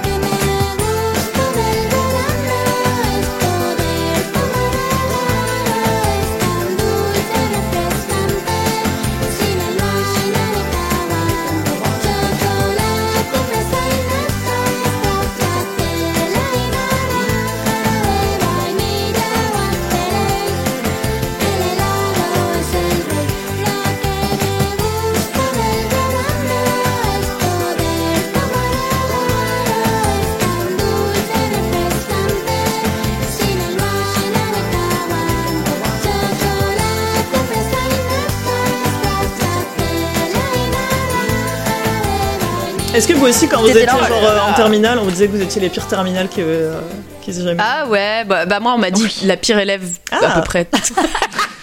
non, La peut-être pas pire personne Ah, que j'ai jamais vue. de l'humanité. Non mais depuis que j'ai vomi sans ma prof d'anglais, bon ça a un peu changé. Est-ce que genre, c'était volontaire Avec quel âge Bah, 25 ans. 13 ans. J'avais. Ouais. C'était hier. J'avais 13 ans, je crois. 14 ans. Tu lui as vomi dessus, mais vas-y, dis en plus là. Euh, contexte. J'étais malade, je sentais que j'allais pas bien. Je faisais madame, est-ce que je peux sortir Est-ce que je peux sortir? Elle me disait non, non. Genre, elle pensait que je me foutais de sa gueule, je sais pas. Ce qui fait qu'elle m'a laissé sortir, je sais pas, peut-être que je suis devenue blanche à un moment donné. Elle m'a lancé- elle m'a laissé sortir au dernier moment. Euh, et euh, c'était trop tard. Je me suis levée, là j'ai fait ouf Ok. Pourquoi elle était à côté de toi Non, elle est... le temps que j'ai marché, j'ai fait deux ou trois pas et puis j'ai mais j'ai gerbé genre sur ses pieds, hein. J'ai pas Ouais. vomi sur sa tête quoi. Oui, oui, oui. Sur sa tête. Tiens, Le geyser. En l'exorciste. mode l'exorcisme. Et est-ce qu'elle a vomi en retour? Enfin, pas que je sache. Bon, après, Ouais, je suis partie. hein. J'ai fait ce que j'avais à faire. hein. Ouais, ouais. Au revoir. Merci, bonne soirée. J'ai même pas dit sorry. Non, c'est vrai. Non, mais une fois, cette prof, elle avait pété un câble et elle nous avait dit Vous êtes des, des putains de petits enfoirés de merde de 5 6 Très bien. Parce qu'on était en 5 Mais est-ce que c'était vrai? Est-ce que c'était vrai? Et bah, sur, je ne sais pas. Et personnellement, j'ai levé la main et j'ai dit Excusez-moi, comment on dit en anglais euh, putain Tant de de petits enfoirés de enfoirés de merde, les 5e 6 Alors moi, euh, j'avais une prof d'espagnol, euh, genre euh, avec un groupe de copines, euh, tu sais, on papotait, genre... et elle nous avait dit, oh la stantas. Genre, ça veut dire les connes, tu vois, genre vraiment... oh les connes au Oh, fond. et quoi ça? Eh, vous allez faire de vos gueules Cállate la boca Moi j'étais j'étais plutôt moi, j'étais élève moyenne tranquille enfin voilà quoi. Mais euh, j'étais dans un groupe on était trois et euh, la prof d'anglais rend un, un devoir à, à- à une de mes potes et elle lui dit tu pourrais faire mieux si tu ne traînais pas avec des délinquantes 10 grosses délinquantes. Délinquante de cinquième, tu sais, genre... Yo, tu vas faire quoi? Elle dit des chewing-gums, la T'avais déjà des tatouages de chauve-souris à l'époque, c'est pour ça Attendez, mais, mais, mais moi, mais moi je, je, je séchais les cours euh, et c'était ma Ah. mère qui signait le mot euh, après. Genre, Sérieux? Même pas t'imiter la signature franchement, c'est mais, mais oui, c'est ouf quoi. Même ça, je pouvais pas le faire en fait. Parce que, bah, de toute façon, ma mère elle était ok. Donc, Mais en vrai, c'est euh, une bonne voilà. technique pour pas que tu Ah, fasses de conneries. Tu vois. Genre, euh, Grave. Si, si t'es si t'es autorisé, euh, t'as pas ah envie non, de mais faire ça-. Ouais, ouais, ouais. De ouf. Mais je, je ça, euh, Grave. je suis pas sûre d'avoir des enfants, mais si vous comptez avoir des enfants, Ouais, je ça sais avec pas, vos hein. enfants. Dites- Ah ouais, ma meilleure amie Si c'était fais pareil, la sa mère elle, laissait faut faire le à peu près ce qu'elle voulait et du coup elle faisait pas de conneries en fait. Parce que genre, tu sais, t'as pas ce rush de ah j'ai fait un truc interdit parce qu'il y a rien qui est interdit. Bah, euh, c'est soit ça, Bah ouais. soit tu passes direct à la cocaïne, euh, mais en sixième, tu vois, genre yes, les sensations fortes. Alors ça, j'ai le droit, j'ai le droit, maman. C'est vrai que j'étais peut-être euh, responsable aussi. C'est- c'est Le j'ai droit maman, on te. Et à mon avis, ça dépend des C'est enfants. vrai hein. que j'étais peut-être euh, responsable aussi. Putain mais ton j'ai droit maman il m'a tué. J'ai droit maman. J'imagine vraiment un sixième en train de se faire un rail devant sa maman ça. La narine rouge là. ah putain. Avec sa carte de bonnes notes, crédit, tu peux tu faire sais, un en rail de plus coke. comme ça, il, il a acheté la coque avec la carte de sa mère. Oh putain, la classe. T'achètes euh, de la coke. J'étais en train de me dire, je me demande, J'ai jamais acheté de la coque, alors j'en sais. Amazon.fr, cocaïne. Cocaïne. Attends, mais tu sais, peut-être les dealers maintenant ils ont leur truc là. Comment ça s'appelle le. hum, Ah, le truc sur téléphone. Ouais, sur Le téléphone sum où t'as le, t'as le petit. Le sum up, ouais, exactement. Ouais, ils ont ça. Ah, Ah bah peut-être, hein, je sais tu peux pas. lui faire un Lydia. Yo Bah merci en tout cas. Euh, les meufs, c'était euh, le dernier podcast de 2022. Ah, à l'année prochaine. C'est vrai. Euh, je voulais, je, je voulais juste vous demander. euh, euh, parce que c'est les, les fins d'année, les bilans, les nanani nanana. Euh, les jeux qui vous ont le plus marqué euh, cette année, c'est quoi? Un dé ou pas? Il faut qu'il soit sorti cette année ou on y a joué cette année? Que vous y avez joué cette année Ils vous ont marqué cette année.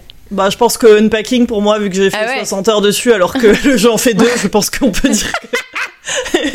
C'est un très bon ratio. Mais je sais plus à quoi Et, le et Stray, joue, moi. vraiment Stray. euh, Stray, ah ouais, à ce point-là. Ah ouais, ah ouais, je l'ai vraiment Je l'ai kiffé. toujours pas fait, Stray. Ouais, regardez Je votre réfléchis bibliothèque. ouais, au jeu auquel j'ai joué cette année parce que. Moi, je dirais vraiment. euh, Parce que je vais finir par dire, tu vois, Final Fantasy. XIV, mais ça fait 8 ans que j'y joue, donc ça marche pas.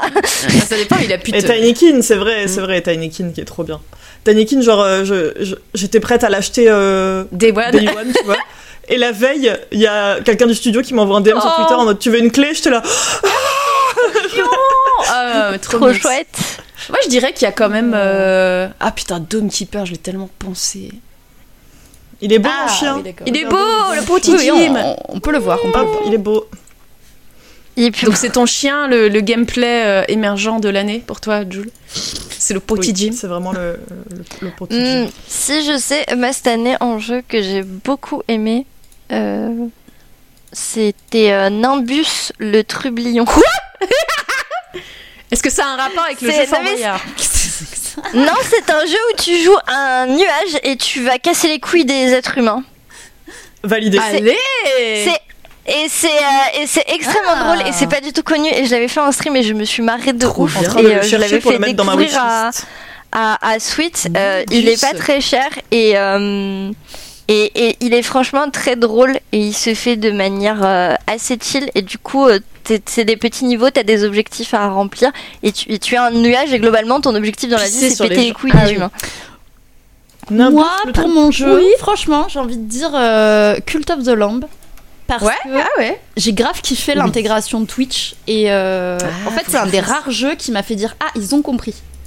Ils ont compris un peu comment ça fonctionne euh, l'intégration Mm. Twitch. C'est pas souvent Oui, oui, euh, grave bien sûr. utilisé et du coup, euh, j'aime Il bien. y a aussi euh, un jeu qui m'a marqué cette année, c'est euh, Mothman 1964. C'est une histoire hein, de Mothman, comme vous pouvez euh, imaginer. C'est une histoire un peu d'horreur, euh, etc. Et alors j'y ai joué l'été. euh, Ouais, c'est ça. J'ai joué l'été. J'attendais qu'il fasse un peu de nuit et tout. Il est très beau. Et l'ambiance était incroyable. Et en plus, il y a du gameplay. C'est pas que du euh, visual novel, justement.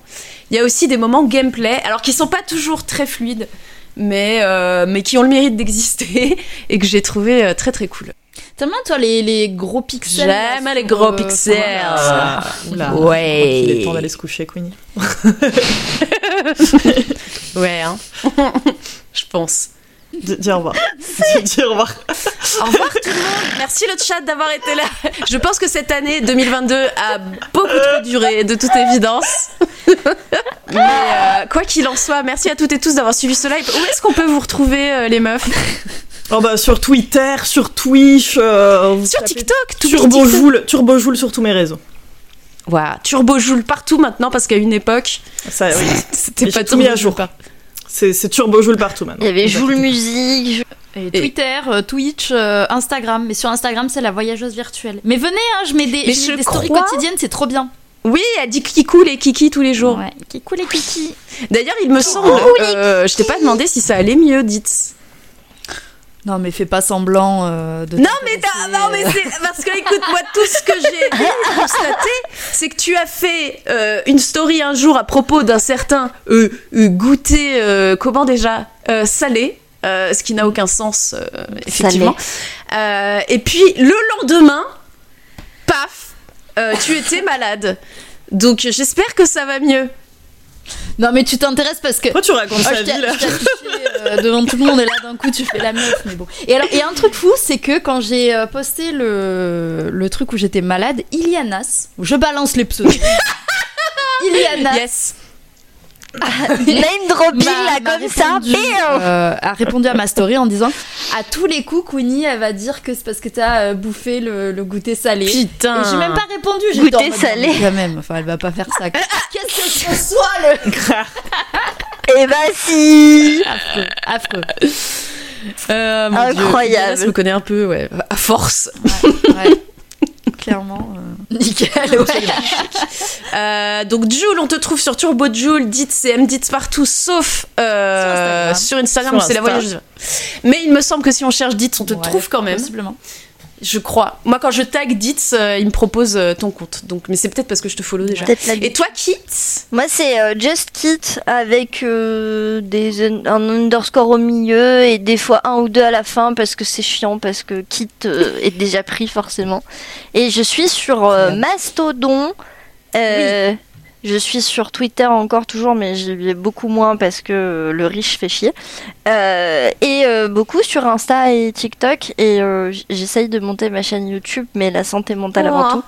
Et euh, probablement euh, je revenir sur Twitch euh, l'année prochaine. Allez Allez, trop Allez, bien là. ça.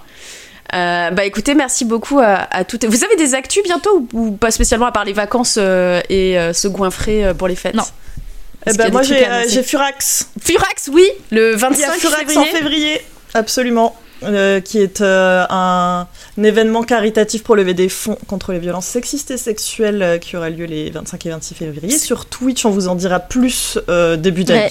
Voilà. Et moi, le- le 25 aussi, Absolument. malheureusement, il va falloir vous séparer en deux. Je serai à Oh. l'Indie oui. Game de Lyon pour modérer Tout à fait. une table ronde, mais je n'en dis pas plus. C'est le retour de l'Indie Game Lyon, tout à fait. Euh, vous en saurez plus euh, très très bientôt, je l'espère. Bah écoutez, euh, merci encore une fois à vous les meufs. Euh, le chat, merci à vous d'avoir participé. Effectivement, à Furax, euh, où il y aura Jules, euh, il y aura Nathalie et Bibi et d'autres personnes. Et il y aura. Maudit, je crois. Oui, on l'avait pas encore annoncé, mais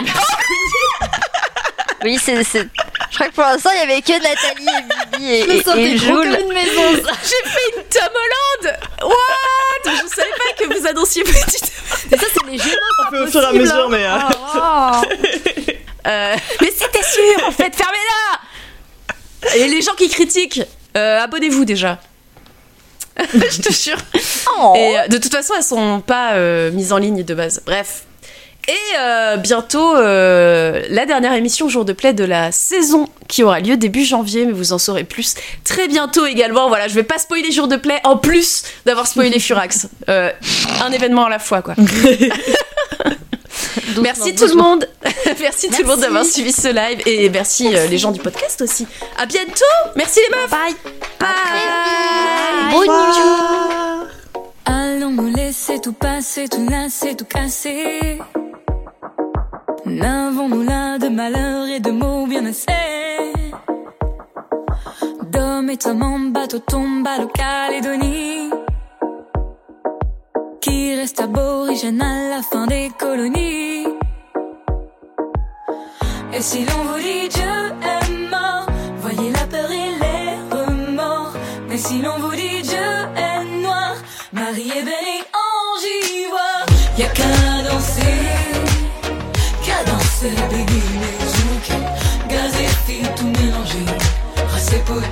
pot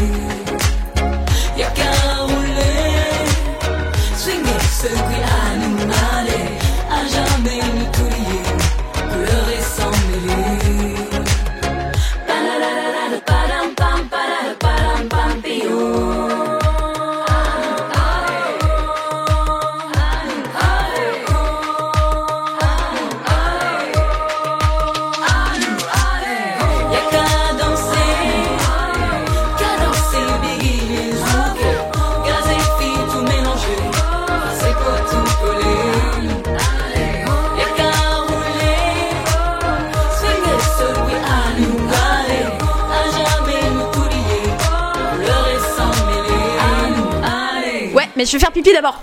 Salut. Quoi. La meuf a attendu comme les enfants. Vas-y, c'est bon, vas-y, Vas-y, vas-y. vas-y, vas-y. On va tracher pendant que tu vas. Cours. Comme une enfant, quoi. Vraiment, elle a attendu en mode. euh, Mais elle était en euh, train de se. c'est qui elle du coup La meuf qui est partie pisser là Je sais Ouais, pas. ouais, C'est qui une random euh, comme ça. euh, Elle a vu la lumière. euh, On l'a trouvé pour faire la technique et et, elle est pas euh, pro, quoi, tu vois. Ouais, bah oui. oui. Ouais, Oh, euh, La honte quoi. C'est pour ça qu'on la paye pas. Hein, euh, Ouais, bah, voilà. J'espère. C'est, euh, elle est en stage. c'est ça, ouais, c'est la stagiaire. Ouais. bah super. Stagiaire de cinquième. C'est les stages non rémunérés euh, Pôle emploi pour découvrir un Ah, métier, mais euh, sympa. je pense Elle que. va adorer quand elle va euh, écouter ça euh, pour le montage. J'avoue, comme celle qui fait le montage après. Ouais.